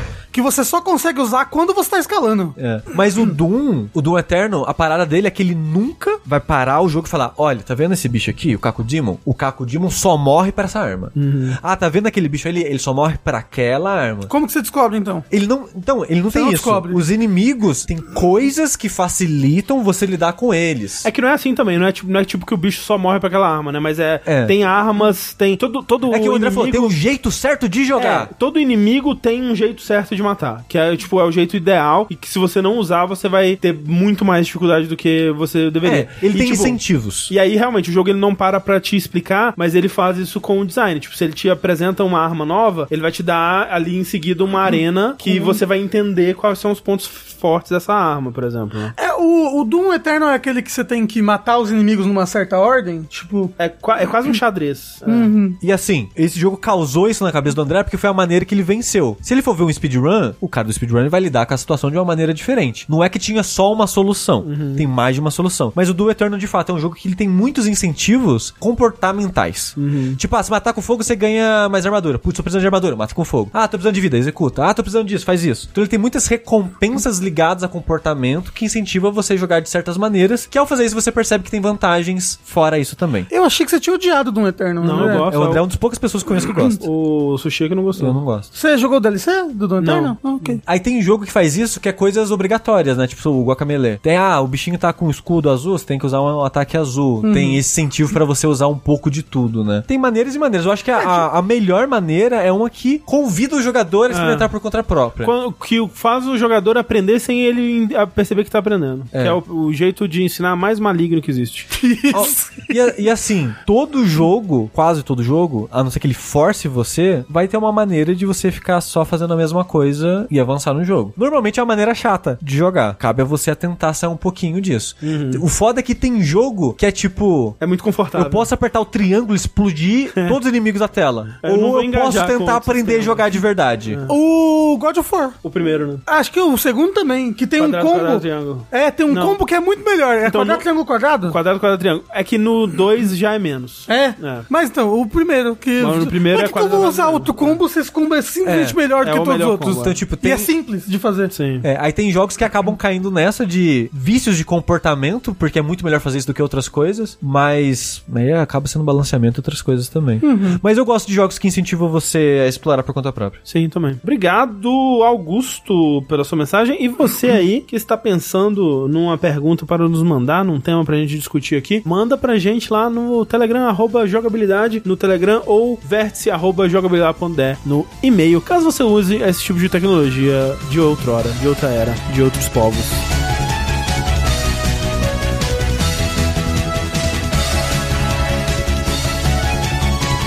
Bora então para o nosso segundo bloquinho de notícias. Yeah! O que é notícia lá? Lá, lá, lá, ya, lá, ya, lá, lá, ya, lá, lá, lá, lá, lá, ya. Começa então o tal do julgamento do FTC versus Xbox, né? FTC é o órgão regulador de competição nos Estados Unidos, não é verdade? Esse órgão ele está vai fazer o seu possível para barrar a compra da Activision Blizzard pela Microsoft, né? Lembrando que o estado das coisas até o momento é que a União Europeia falou show, a maioria dos outros países falou show, o, a CMA, que é o órgão do Reino Unido, falou não, aqui não tem. Que foi, o- foi o maior órgão que realmente barrou a compra, né? E até onde a gente ouviu dizer, a Microsoft está disposta a não estar presente nesse mercado caso ela consiga passar pelo FTC. E. FTC do que mesmo? Me perdi. É o Federal Trade Commission dos Estados Unidos. É o Ah, órgão então, faz- regulador ok, dos eu, Unidos. eu diria que talvez seja mais É importante pra principal. eles, né? É o principal. E aí a ideia é que eles ficariam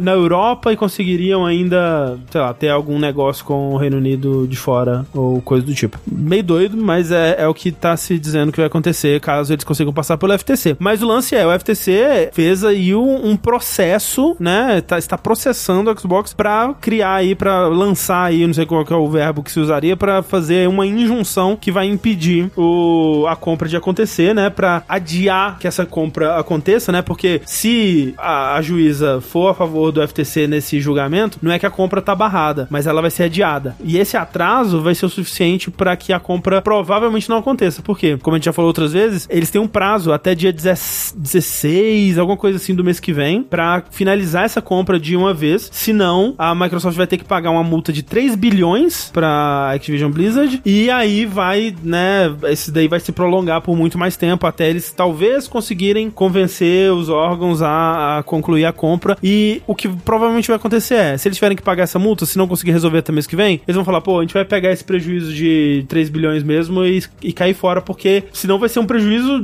até sabe-se lá quando de 60 e tantos bilhões, né? Porque até quando eles vão ficar com esse dinheiro suspenso aí, até saber se vão conseguir comprar ou não a Activision Blizzard e realmente começar a ter lucro em cima dessa, desse investimento. Então, estamos aguardando aí pra ver o que acontece. As audiências começaram na semana passada e vão continuar essa semana. É, amanhã e quinta vão ter mais é, dias de tribunal aí, que tá sendo transmitido em áudio apenas pra jornalistas. Eu não acho que tá qualquer pessoa consegue pegar isso. Não sei se. Putz, seria legal, tipo, fazer que nem o pessoal faz live da CPI, a gente fazer live do, do. Nossa, não. É, mas eu acho que não, vai, não, não é possível fazer Essa isso. é 3 2023. É, Isso. a verdadeira E3 começa aqui.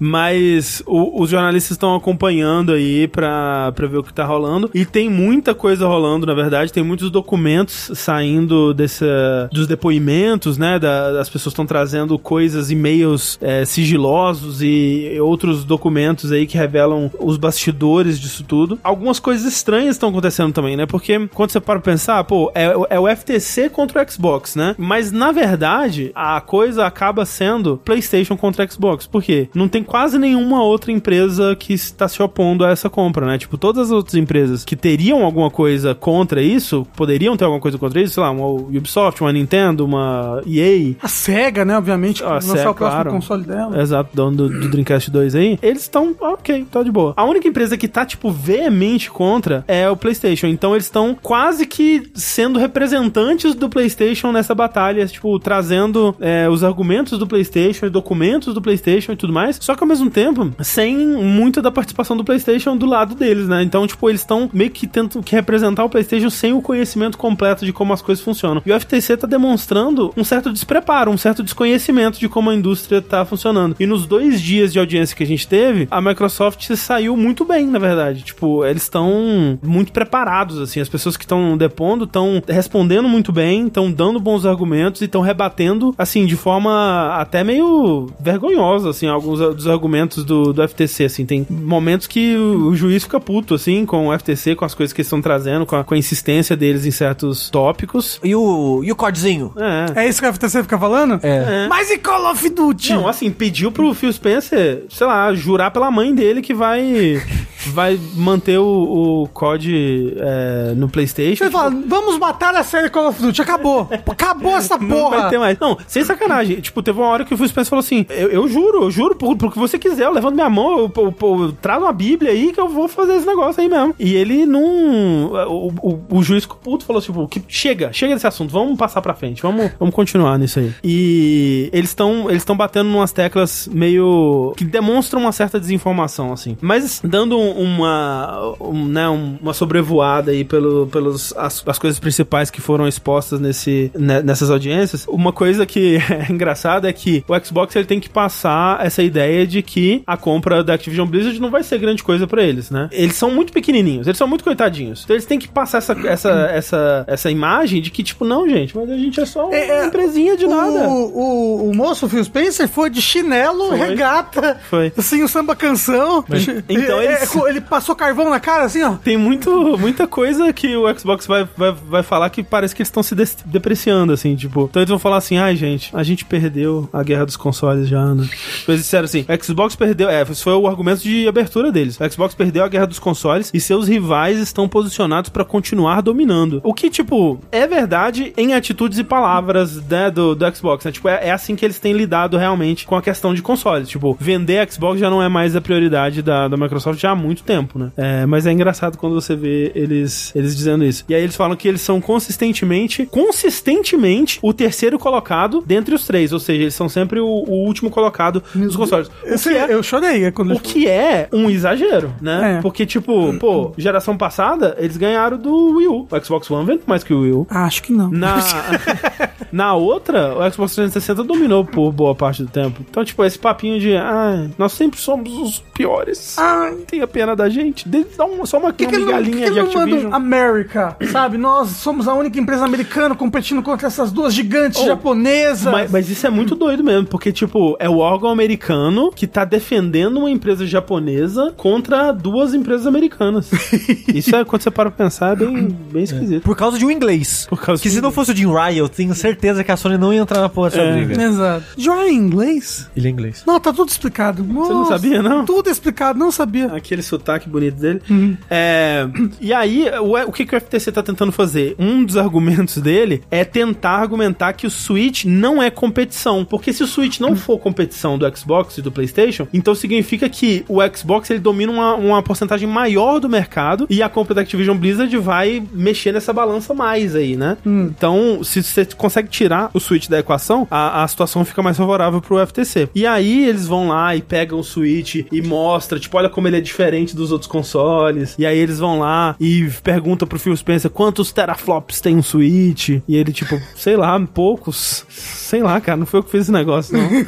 né? Ele começa a falar de não, mas o Switch lançou em 2017, os- o PlayStation 5 e o Xbox lançaram em 2020. O que como eu disse, demonstra um certo desentendimento da indústria, né? Porque, tipo, pra gente que acompanha, a gente entende que, tipo, sim, de certa forma você tem razão. Tipo, a Nintendo, ela tá no seu próprio ritmo de geração. O, o Switch não é exatamente da mesma geração que o PlayStation 5 e o Xbox Series, mas eles competem, né? Tipo, No momento, sim. É, Até quando- saiu o Nintendo Split. é, quando chegar no final do ano, o, o Tears of the Kingdom vai estar competindo de jogo do ano com os jogos do Xbox e do PlayStation, né? Tipo, eles fazem parte dessa, dessa competição, sim, querendo ou não. Então, tipo, né, demonstra essa coisa de, tipo, uns argumentos meio, tipo, mas, sabe, a- a- não, não, é, não é por aí, não é porque ele é um console portátil que isso que vai é, mudar a, a questão, né? Qual é esse da testemunha que o FTC levou? Ah, do, do, do Google Stadia. É que é, o tipo, eles, eles levaram uma testemunha pra falar que eles queriam que a testemunha argumentasse que o cloud, né, o serviço de nuvem do Xbox era um grande, uma grande competição pro Google Stadia. Porque o Xbox tava até então falando, gente, cloud, ninguém usa, ninguém usa. É só um papo triste aqui no Xbox, sabe? Gente, ninguém usa o nosso O cloud. cloud, o pessoal usa só pra experimentar jogo, ninguém usa de verdade, gente, sério. Ninguém gosta, é ruim. Então, um papo todo assim. Aí eles trouxeram o cara do Stadia pra falar: não, pô, o Cloud do Xbox, top e tal. Aí o cara chegou lá e falou assim: perguntou pra ele: é, então, quando o Google Stadia existia, né? Vocês eram competidores do, do Xbox? Não. No X- o Xbox nem tava na atividade quando a gente tava. E tipo, tava. Só que ele talvez nem sabia, né? E, e talvez isso diga muito sobre o Google Stadia também, né? De certa forma. Mas é. Boa testemunha. É. E o que o Xbox estava dizendo também, um um dos argumentos principais dele, é que essa compra não é sobre trazer exclusividade, né, pro, pro console, tirar jogos de outras plataformas, que é muito uma compra focada no mobile, que é um, um aspecto dessa, dessa compra da Activision Blizzard que realmente não se toca muito, né? Tipo, que eles vão levar é, a parte mobile também, a parte da King, a parte da, da- das empresas de, de jogos de celular, que é uma área que o Microsoft não, não cumpre, não, não cobre, né, hoje em dia, e que é um objetivo deles. Tipo, eles tentaram no passado comprar a Zynga e não, não rolou, né? E nisso tudo, uma das, das revelações bombásticas que, que tiveram aí, né, sobre isso do Call of Duty, é tudo sobre o Call of Duty, não é e tal, eles revelaram um e-mail do Jim Ryan falando que ele nunca, na verdade, esteve preocupado com Call of Duty. Mas como eles conseguiram esse e-mail? Aí eu não sei, tipo, a- é, acho que rola um processo de investigação antes, onde o juiz fala que você tem que liberar esses e-mails para os lados terem acesso às informações e, e investigar essas coisas, assim. Mas eu não sei como é o processo legal completamente, né? Aí eles descobriram o e-mail falando do o Jim Ryan falando e-mail. Call of Duty, nem ligo, kkk. Foi tipo isso. tipo, ele falando assim, essa compra da, da Xbox não é sobre. Não é sobre o Call of Duty, é sobre o- é outras razões, é outras. A gente não tem por que se preocupar com eles tirarem exclusividade do. Aliás, com eles colocarem o Call of Duty em exclusividade, tirarem o Call of Duty do PlayStation. Já conversei com o Phil Spencer, já conversei com o pessoal lá. A gente não precisa se preocupar com isso. A gente tá ótimo, não, não tem por que se preocupar com essa compra. Então acabaram os argumentos. Então, mas aí por fora, ele tava enchendo o saco falando que era por isso. Não, então, e mas- indo em, em programa de TV e falando que era isso, que era uma merda, que o Call of Duty era importante, que eles não iam respeitar isso de exclusividade. E enchendo o saco do- dos órgãos, né? Enchendo o saco do, do CMA, dos órgãos de, de todos os países, do, do FTC, falando, não, gente, ó, esse aqui que é o perigo aqui. Então, tipo, pega mal pra caralho, né? Porque tava desperdiçando tempo, né? Do, do- desses órgãos, apontando eles pra um caminho que nem ele acreditava de verdade. E também rolou muito, uma coisa que rolou muito foi o advogado do, do FTC tentando pegar o, o pessoal do Xbox no pulo, assim, tentando pegar eles numa, numa contradição ou numa coisa assim e não conseguindo. Ele chegava perto e falava, Call of Duty, o quê? Ih, ih. Ele falava, É isso. perdeu. É, então, por exemplo, eles trouxeram um e-mail do, do Matt Booty de 2019, onde ele tava falando sobre hum, colocar os jogos do Xbox em outros serviços de nuvem. E aí ele, ele sobre isso, o Matt Booty teria dito, nem fudendo, não vamos colocar, nem de jeito nenhum. Só que aí eles vão lá, colocam esse e-mail, e agora, como é que você explica isso aqui? Aí eles, ah, pô, foi a situação da época, tanto que hoje a gente tem um contrato com vários desses estúdios. Aí o cara fica, ah, é verdade.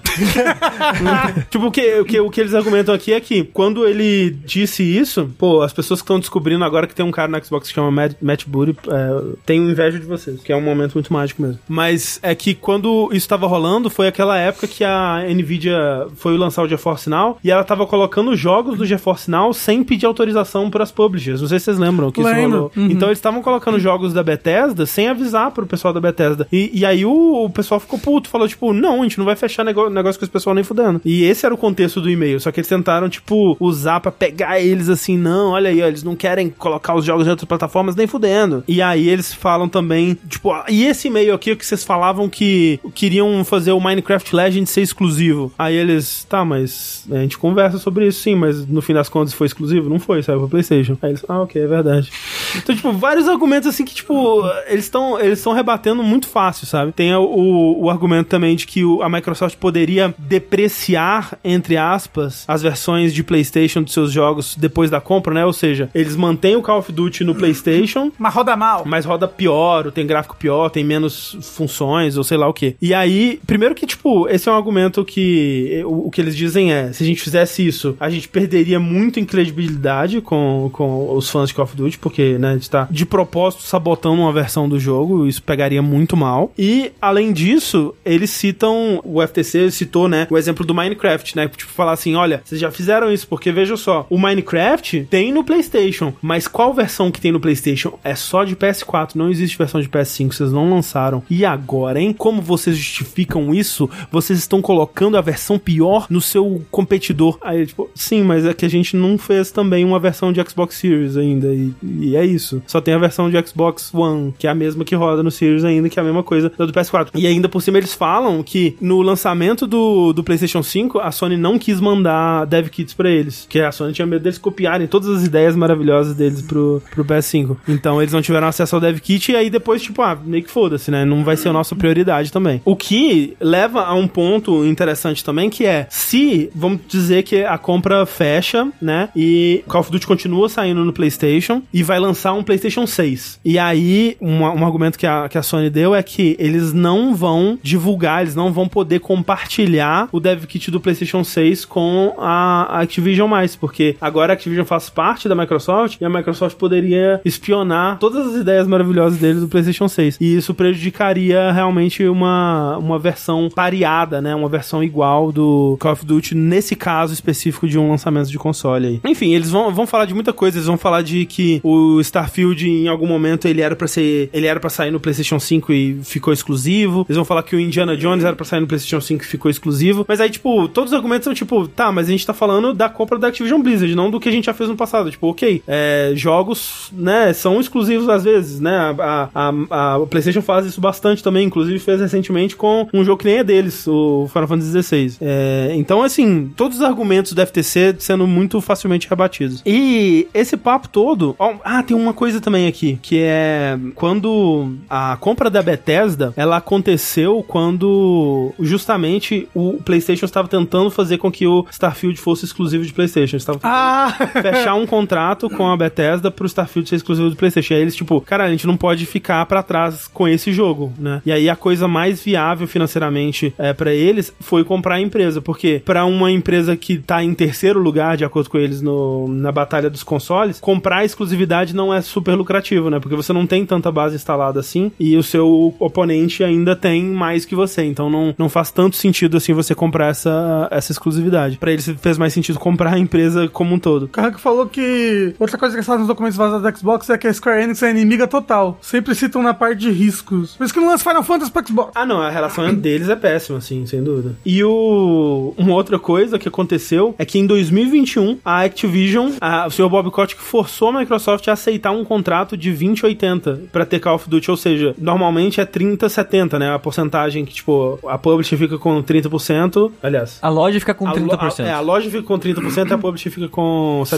70. Pra, e eles falaram assim: ah, a gente nem quer Call of Duty no Xbox, não. Se vocês não, não pagarem mais, a gente não vai colocar no seu console perdedor. Nossa. E aí eles aceitaram né, o contrato, a margem de lucro menor. Né? Tipo, o, o negócio é que todos os argumentos deles são sobre isso. São sobre eles serem uns coitados, né? Basicamente. Enfim, é meio que isso. Tem vários outros momentos pitorescos, assim. E muitas coisas eu acho que vai acontecer ainda essa semana. É essa semana só que tem. É, é o limite. Supostamente. eu- eu- pelo que eu li, é, é só até essa semana. E, o, e o- a Microsoft tem até qual data pra comprar? Acho que é tipo 16 de julho. Pra Nossa, tá muito próximo. É, é porque supostamente fecha essa semana, né? Então, Uhum. se fechando ou não, resolve isso daí. Então, é complicado, né? Porque, tipo, eu, eu gosto do que o FTC tá tentando fazer aí. Porque antigamente tem aquilo, né? Eles só iriam atrás de casos assim se tivesse uma competição que fosse claramente muito desleal, né? E agora eles estão tentando ir atrás desses casos que tem mais nuance, assim, sabe? Tipo, é, é um caso que tem mais nuance, né? Tipo, porque num primeiro momento parece bom pra todo mundo. Que nem falaram ali, ah, tem que passar logo porque o Diablo tá muito caro. E, e de fato, né? Tipo, passando isso, os jogos, né, da, da Activision vão estar no Game Pass. Que num primeiro momento, pô, é muito bom pra todo mundo, menos PlayStation, né? Tipo, todo mundo vai ficar muito feliz com isso. Mas o monopólio! É, então o lance é, tem que realmente ver mais longe, né? Tem que ver mais a longo prazo. Tipo, esses contratos de 10 anos, né? Essas declarações do Phil Spencer, pô, o Phil Spencer, ele já é o chefão do, do Xbox aí há 10 anos, né? Tipo, ele não vai ficar por mais 10 anos, provavelmente. É muito raro que isso aconteça, né? Tipo, é só quando é um Hiroshi Yamauchi, assim, que é o, a família dele, sabe? Sei lá. O Iwata ficou quanto tempo?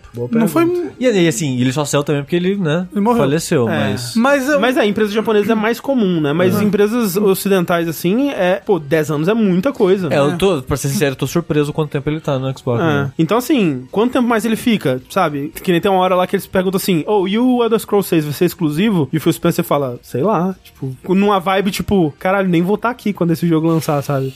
Você, pô, tá tão longe, eu não sei, eu não, as decisões tem não são jogo ainda. É, nem existe só esse teve jogo, uma o que vocês estão cutscene que eles deram na hora ali É. no Dreams. Nada, eles pegaram pronto no Unreal. É. Então, assim, coisas vão mudar, sabe? Tipo, o interesse que até, tipo, se você pensar, esse interesse que a Microsoft tem com a Xbox, talvez nem isso dure pra sempre. Tipo, e aí quando tá tudo no mesmo balde, né? Tudo se fode junto, né? Então, tipo, se a Microsoft decidir que, ah, videogame eh, não deu, né? A gente tentou aí, não deu. E aí, tipo, ah, vamos encerrar nossa sessão de videogames. Acabou. Aí todos esses estúdios vão se fuder, sabe? E aí você pensa, pô, Activision, foda-se, tem que se fuder mesmo. Mas quem se fode não é a pessoa que você quer que se foda, né? Exato. Então. A pessoa que, que você quer que se foda, ela já tá rica. É. Ela só vai falar, ai, que triste. vai não- cair pra cima. É, exato. É. quem se fode mesmo é quem tá trabalhando. Exato. De verdade. Enfim. E aí hoje tiveram mais e-mails vazados, tiveram um, um e-mail da, da Microsoft falando sobre usar o dinheiro pra tirar a Sony do mercado. Tipo, a gente tem dinheiro suficiente pra acabar com o negócio deles. Fazer uma Amazon, né?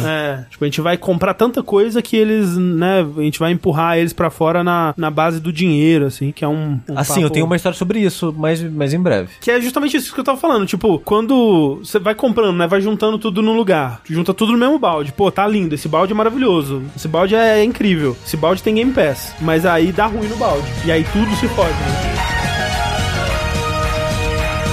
Que é parecido com o que aconteceu recentemente aí, né, Steve? Pois é, a Embracer, né, a empresa que abraça tudo e a todos, Morreu. que é a empresa, pra quem não tá familiarizado, é a empresa que compra tudo. Compra tudo. André comprou o nome do Senhor dos Anéis. Comprou o Senhor dos Anéis. É louco. É doido. Não, pra quem não se lembra, é A a- Embracer comprou a THQ? Então, Então, há mil anos atrás. é, ela é a antiga Nordic Games que virou a THQ Nordic, que virou a Embracer. Ah, ok, é verdade. Porque eu lembro que a THQ comprou tudo também. É, que a- a- na verdade, acho que a Embracer é a empresa mãe dessa tudo coisa que você falou. Da Nordic, da THQ Nordic. Então, é que, é que ela virou. Ela, virou? É. Não é a empresa mãe disso Não, é a, a, a Embracer é- hoje é o que era antigamente a, THQ Nordic. a, é a Nordic Games, que virou Ok, essa coisa ok. toda. Mas é a empresa que hoje em dia ela é separada em, tipo, acho que são três ou quatro conjuntos de empresas. É, doideira. Que, tipo, uma delas é o Gearbox, que é a Gearbox, que elas compraram o Gearbox, tipo, sei lá, uns dois anos atrás. E tem várias empresas embaixo da Gearbox. Aí tem um outro estúdio, que tem várias empresas embaixo desse estúdio. Não, olha só, tipo, tem esses grupos que to, em todos juntos se dividem entre 12 grupos operacionais, que dentro desses 12 grupos são 138 estúdios que controlam 850 IPs. É tipo, é muito ridículo. É muita coisa. É. E em números de funcionários, isso vai ser importante em breve, deixa eu pegar o número aqui, tem por volta de 17 mil funcionários. Caralho. Pode parecer pouco pro número de estúdio, é porque tem muito estúdio que é pequeno. Uhum. Eles, saíram comprando muito estúdio estúdio pequeno. Porque a,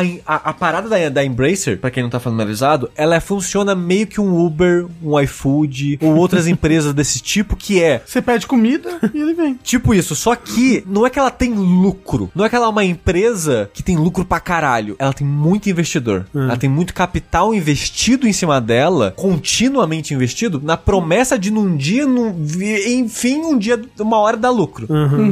E se os acionistas, se os investidores pararem de investir, essas empresas, essas empresas quebram, porque elas não têm capital próprio pra manter ela mesma funcionando. Elas dependem constantemente desses é, financiamentos, incentivos e parcerias e mais coisas do tipo. Tipo startup, exato. É, a Embracer é tipo isso. E ela precisa de constantemente novos investidores, novos acionistas, novos financiamentos, parcerias, o que é que seja. Ela precisa, ela precisa de dinheiro constante o tempo todo, porque a ideia dela é: eu vou ter tanto estúdio, eu vou fazer tanto jogo e tanta coisa que eu vou dominar o mercado e eu vou, eu vou lucrar no volume. É, no volume e, sei lá, uma hora uma coisa dá muito certo e vira a nossa... É, e eles até citam isso, Dead Island 2, É. que foi um sucesso que eles não esperavam, foi muito acima do esperado, é algo que bancaria já os próximos pequenos projetos da empresa. Sim.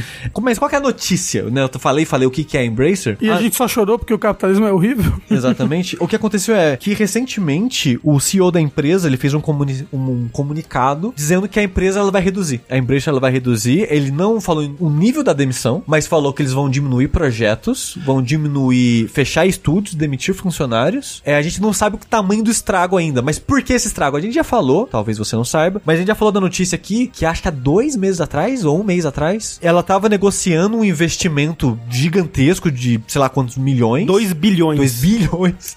E eu Caiu. acho caiu. É, não tipo, foi pra não, frente. Não foi pra frente, é. Não foi pra frente. E ela dependia desse dinheiro pra existir. Tipo, imagina isso. Gente, a gente tem muita empresa que é assim. Que tipo, pô, eu vou fechar um contrato aqui, eu sei que se eu não fechar esse contrato, a empresa acaba amanhã. E é isso. O pior é que é, é isso mesmo. É. né? Aí o que aconteceu? Pelo acordo não ter ido pra frente, os acionistas, né? Os, os- não, não necessariamente acionistas, mas investidores, Saíram vazados. é, falaram: fudeu! Não, E assim, eu não sei se, as pessoas acompanharam essa, essa notícia, mas esse cara, o CEO da empresa, que é o Lars Wingefors, que é a empresa sueca, né? Ele tinha uma conferência com acionistas marcada para um dia X lá, né? E no dia anterior, acho que na noite anterior a esse dia da, da reunião com os acionistas, foi quando ele recebeu a notícia de que os 2 bilhões não iam rolar, que o negócio não tava. E tem a conferência dele nessa, nessa tipo, o vídeo dessa conferência, e ele tá, tipo assim, uma cara de morte, assim, sabe? Tipo, apenas o fantasma de um ser humano, assim, indo lá pra falar pros investidores que não rolou o investimento. Ele tava assim, então, eu fiz aqui um investimento com esse bilionário aqui, ele vai me dar esse dinheiro. Ele falou que é só ele voltar dessa viagem que ele vai fazer pro Titanic, ele vai fechar o acordo. Mas a parada, o tamanho do estrago foi o seguinte: depois disso, as ações da empresa caíram 40%. Nossa, nossa. Tchau. Puf, Sumiu. sumiu. É como é que eu sustento 53 mil estúdios? Sabe como você sustenta, Sushi? Olha o que ele Não disse. sustento. Ele disse que vai fazer a empresa mais magra, forte, mais focada e autossuficiente. Foi o que ele disse. Ele disse também. Podia ter feito isso antes, né? Toca uma música triste, por favor. É doloroso ver membros talentosos irem embora. Nossas pessoas são o que fazem o tecido da Embracer. Entendo e respeito que muitos estejam preocupados com suas posições, mas eu não tenho todas as respostas para todas as perguntas. Eu vou estar aqui, já você. Olha, eu não sei. olha bem. Entendo que vocês estejam preocupados, mas e o Kiko? né? Quero ser claro que todas as decisões sobre isso não foram tomadas de forma leviana. Peço a todos os nossos gerentes que lidem com a situação e ajam com compaixão, respeito e integridade. Então você vai ser demitido, vai tomar no cu, mas com bastante integridade. Isso, uma integridade lubrificada, assim, ó, no meio do teu reto. Eu tô rindo, Mas mas, é chorar. horrível. É, é- é tenebroso, é Porque assustador. a gente sabe que esses filhos da puta que estão lá em cima não vão perder dinheiro. Eles vão deixar de fazer dinheiro. Isso. Eles não vão perder emprego, não vão perder cargo. Se perder, semana que vem tem outro, tá podre de rico, não precisa disso pra, pra vida deles. Mas dos 17 mil funcionários, há que uma metade vai rodar? Vai. E essas pessoas sim precisam do dinheiro e dos empregos. Então, A gente sabe quantos vão rodar? Vão rodar Não- milhares, não né? sabem. não sabe. Mas ó, eu chuto que vai ser, Vai ser. vai ser foda. Porque viu? eles disseram, tipo, eles não, não só vão demitir muito dessas pessoas, mas vão cancelar muitos projetos, né? É, eles falaram que eles falaram que vão é, cancelar em sua maioria projetos não anunciados. Sim. E focar em Senhor dos Anéis, né? Senhor dos Anéis dá dinheiro. É isso. Não, e a Eidos? Acabou de ser comprado, o de ser negócio explodiu. É. É. Mas é isso, tipo. É, é, Dead é, é, Island o que eu- 3. é o que eu falo sobre essa situação do, do Xbox, porque que ela me dá medo de, tipo, aglomerar tudo num lugar só. Porque, pô, Xbox parece ótimo, super saudável. Até não ser mais. Né? Tipo, é a mesma coisa com a Embrace. Você tava, tipo, comprando, comprando, comprando, comprando. Caralho, os caras tão bem, né? Tão podendo, legal. Não tá mais. Bastou um, um, um Titanic aí, um submarino afundado que acabou tudo. E aí todo mundo que tá nesse barco se fode junto, né? Ou nesse submarino. É. Desculpa. O chat tá falando ah, adeus Darksiders 4. O bom disso é que a empresa que fez o, Dark, o Darksiders 3, por exemplo, que é a Gunfire Games, ela não é comprada pela Embracer, eu acho. Mas a IP é do Darksiders. Mas se falir, aí compra o Darksiders da Embracer e. Mas quem, quem vai querer comprar o Darksiders? A, Fire- a Gunfire Games. Ah, ok, tá bom. Né? A própria Gunfire, que são ex-membros do Darksiders 1 e 2. Teve um Darksiders diferente do, do, do 3 Genesis. agora. O Genesis que Que ele é fica meio que o legal. 4. É. Ele é basicamente um 4. que a Gunfire que segue muito bem, obrigado, fazendo um Remnant, publicado pela Embracer. Que vai lançar o 2 agora, né, É, Sushi? publicado pela Embracer. Aí. Mas. Esse já tá garantido. É, isso tá Uh. garantido. E se a Embracer afundar, a Gunfire ainda consegue existir de alguma forma. Uhum. Eu acho que, dado o sucesso do. É, do Remnant, do primeiro, eu acho que ela consegue novos financiamentos. aí. Tomara. E tomara que o 2 faça bastante sucesso também. Sim. É, então esperamos pra ver aí as próximas etapas dessa saga. É, Lords of the Fallen não é deles, é da CI Games. Cool Games. Cool Games. Por falar em sacanagem com o trabalhador, Sushi, Vamos lá, né? Recentemente, acho que foi semana passada, saiu no GOG, enfim, todos os jogos modernos da série Yakuza. Ou digamos, Like a Dragon, desculpa. Ah, né? Ainda é, É, o eu vou nome, falar né? Yakuza, Sim, sim. Saiu Mas no... pera, os antigos eles estão renomeando pra Like a Dragon também? Não, é só, Ah, é tá. que agora mudou, eu só tava sei. sendo engraçadinho. Eles lançaram do 1 ao 6. No caso foi o Kiwami 1 e 2, que são o remake do 1 e do 2, o 0, e o remaster do 4 ao 5 e o 6. Então, do 0 ao 6, eles lançaram as versões de PC no GOG agora. E você pensa, pô, maneiro, né? Pra quem não gosta de comprar jogos no Steam, quer jogos sem DRM e tudo Isso. mais. Show de bola. Mas tem uma parte triste nisso daí, que poderia ser pior, mas né, ainda assim é ruim o suficiente. Quando saiu essa versão, alguém na internet pensou, vou procurar diferenças. E a pessoa encontrou, em todas. uma única diferença. Todo o resto do jogo é igual, só mudou uma coisa, os créditos. O que que mudou nos créditos? Tirou o Nagoshi e as pessoas que foram embora da SEGA, entre outras coisas, é, entre outras pessoas, dos créditos. É, porque o, na- o, o Toshihiro Nagoshi é o, o cara que era o... o- Ele foi o, O cabeça. é, ele foi o criador, entre aspas, do primeiro Yakuza e produtor da série até o 7. Isso, e aí ele saiu pra fundar seu próprio estúdio na, sob a NetEase, que é o Nagoshi Studio. Exato. Aí Isso recente. É, isso, bem recente. a Foi gente ano passado, noticiou- É, isso. E a gente noticiou aqui que eh, ele levou parte da equipe com ele também. Exato. E parte da equipe saiu pra outras coisas também. Foi um, foi um período do, do Rio Gago Toku Studio que deu uma debandada mesmo. Uhum. Nem todo mundo foi junto com o Nagoshi, mas saiu uma galera. Essa galera que saiu não tá mais nos créditos. Mas, gente, eles já fizeram o jogo. Por que, que eles não estão dando crédito no jogo que já tá pronto? Sabe não- por quê? eu Porque não tem regulação, não tem lei sobre isso. E É. pare- mas pra que tirar? Me parece birra. birra, Exato, é, birra, a gente não gosta mais dessas pessoas. É, O pessoal do crédito, do o pessoal do, do chat falou, deram uma de Konami, é isso, É, é, é. birra, é, é bater o pé assim. É, não, é- e- é bizarro. Mas só que é foda, porque não foram só eles, foram outras pessoas além das que saíram pra lá, incluindo o quê? A empresa que fez os ports pra PC. Tiraram o crédito deles? Sim, porque. eu- Deixa eu ver o nome das empresas aqui, que eu esqueci de cabeça, peço perdão. Mas foram duas empresas, dividindo entre esses jogos, foram duas empresas que fizeram os ports para PC. E tirou por completo a existência dessas duas empresas dos créditos dos jogos que E, elas e participaram. elas não tem nada a ver com nada. É, elas não tem nada a ver com essa treta. Eu não sei por que que tiraram. Lab 42 e a Killlock. Tiraram as duas empresas por completo. Não, nem cita elas mais. Sendo que elas que fizeram o porte pro PC, que tá no blog. Tipo, elas não fizeram um jogo, mas fizeram um port do jogo, porra. Porque os- nenhum desses jogos originalmente foram feitos pensando no PC. Era tudo pensando em PlayStation. Então foi um trampo, né? Adaptar um trabalho que nem Sim, foi pensado pra aquela plataforma. Foda-se. Cara, que é muito doido isso, né? E é muito doido que, que, tipo, de fato não existe uma... Uma tipo, regulamentação. uma regulamentação. Existe, tipo, uma, sei lá, uma cartilha de boas práticas, assim, sabe? Isso, Mas- uma lei, porra. A pessoa fez o negócio, ela- o nome dela tem que estar no crédito. Ela fez, ela participou. Aquilo ali é uma obra dela. É, e isso, de novo, né? A gente gente já falou aqui so- sobre isso várias vezes, mas é muito comum isso acontecer. Tipo, é- esse caso é curioso porque, tipo, porra, é um jogo que já. Jogos que já estão prontos há anos, né? Do, tipo.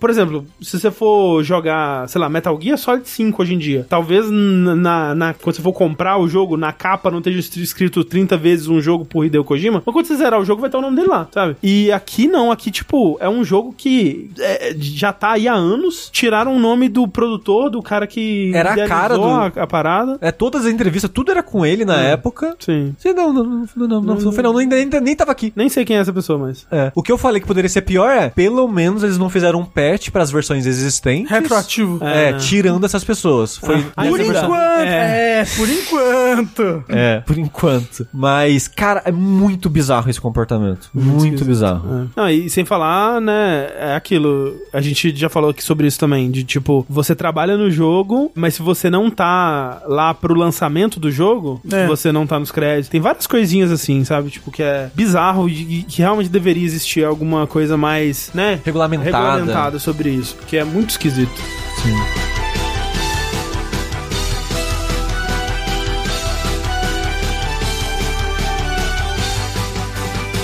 Esquisito também é os finalmente do sushi. É, eu joguei o Homebody, André, que eu vi você jogando em live e eu pensei, nossa, parece, parece legal. Baixei o jogo. É terror? É mais ou menos. É, então, ele é. Ele tem uma estética.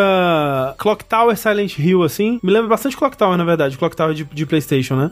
Dessa coisa de você tá numa casa e tem um assassino e o assassino vai te matar. Você pode se esconder, você pode tem que resolver coisas enquanto o assassino tá te perseguindo e tal. Só que aí ele tem uma. Uma mecânica interessante que ele é. Tem um tempo que vai correndo em tempo real, assim. Meio Outer Wilds. meio Outer Wilds, meio coisa assim. E ele tem um loop temporal, porque quando você morre, você acorda de novo no começo do, do relógio. É. E Esse é Homebody. Homebody, que inclusive é, é um jogo publicado pelo pessoal do Game Grumps. é. Hum. Feito, né, pelo pessoal do Game Grumps. É, o, é o pessoal que fez o. Ou parte do pessoal que fez aquele Dream Daddy. Dream Daddy, exato. Ah, legal, legal. Ele não tem versão em português, infelizmente. Infelizmente, Já fica aí. É. um jogo que ele tem um ótimo menu de lembranças. Porque como ele tem esse loop temporal, tem muita informaçãozinha que é bom você saber dela. Então, por exemplo, ah, descobri uma senha dessa porta. Sim. Putz, toda vez que der o loop eu preciso abrir essa porta. Seria legal algo que me lembrasse, porque sei lá, eu tô jogando hoje, eu tô lembrando. Parei de jogar uns 3, 4 dias, voltei, putz, eu não lembro de cabeça. Vou ter que fazer toda a descoberta de novo? Não, tá aqui salvo. É. Que me lembra muito o, o quadro do Wilds Wilds. também. Aham. Que é muito bom. Adorei esse sistema. Às vezes eu tava jogando, eu, putz, vou tirar a print com, do, do PS5 aqui. Eu ia olhar nas memórias já tinha foto lá nas memórias. aham. Só uma coisa que ficou ruim, errada nisso, e eu fiquei triste. Tem um puzzle que tem que fazer, que quando você faz ele, coisas físicas acontecem no mundo pra revelar algo pra você. A foto que o jogo tirou pra memória foi antes de a coisa física acontecer e mostrar a solução. Então eu não vi a solução, a foto não tem a Ah, solução. tá. Que bizarro. Foi muito bizarro isso. Mas por sorte não acabei não precisando. Ele ó. não tá no Game Pass, não. Não tá no Game Pass, é. O jogo é curtinho, foi umas 5, 6 horas. Eu joguei ele junto com a Thalissa. É, eu joguei ele em live umas 3 horas, eu sinto, e É que eu... você tava lendo, então vai durar É. mais, né? Eu sinto que eu tava começando a, a chegar, tipo, em algum lugar, assim. Minhas principais críticas ao jogo, a história não faz sentido. Assim, eu achei ruim. Quando o jogo acabou, eu, nossa, que parada ruim. Mas ruim, Assim, tipo 12 Minutes? Não chega a ser 12 Minutes, eu pensei nele. Não chega. Eu acho ele um jogo melhor que 12 Minutes. Eu não acho um jogo bom, o Homebody. Mas a história eu acho bem ruim, bem ruim. É que o- a, a história, pelo menos do que eu joguei, ela tava indo por um rumo de ser uma meta-história, né? Assim, porque tem todo um lance que você é uma. A, a premissa do jogo é que você tá indo passar o final de semana numa, numa cabana no meio do mato com seus amigos pra ver uma chuva de meteoros. E você já não vê esses amigos há algum tempo, você tem um histórico esquisito com eles, assim, tipo, é, você é ex de um dos caras, tem um, um- uns relacionamentos estranhos, e você tem um problema de Memória. não sei se é ansiedade, é ansiedade social, não sei. Mas você tem muita dificuldade social, assim, com, com essa situação. Essa situação te causa muito, muita ansiedade. Ansiedade. É. E, é, é, no começo, isso me, me pareceu muito interessante. Mas ao desenrolar do jogo, a maneira que essas conversas avançam e a maneira que a história conclui, eu fiquei tipo, uau. um, um- um dia isso aqui teve futuro.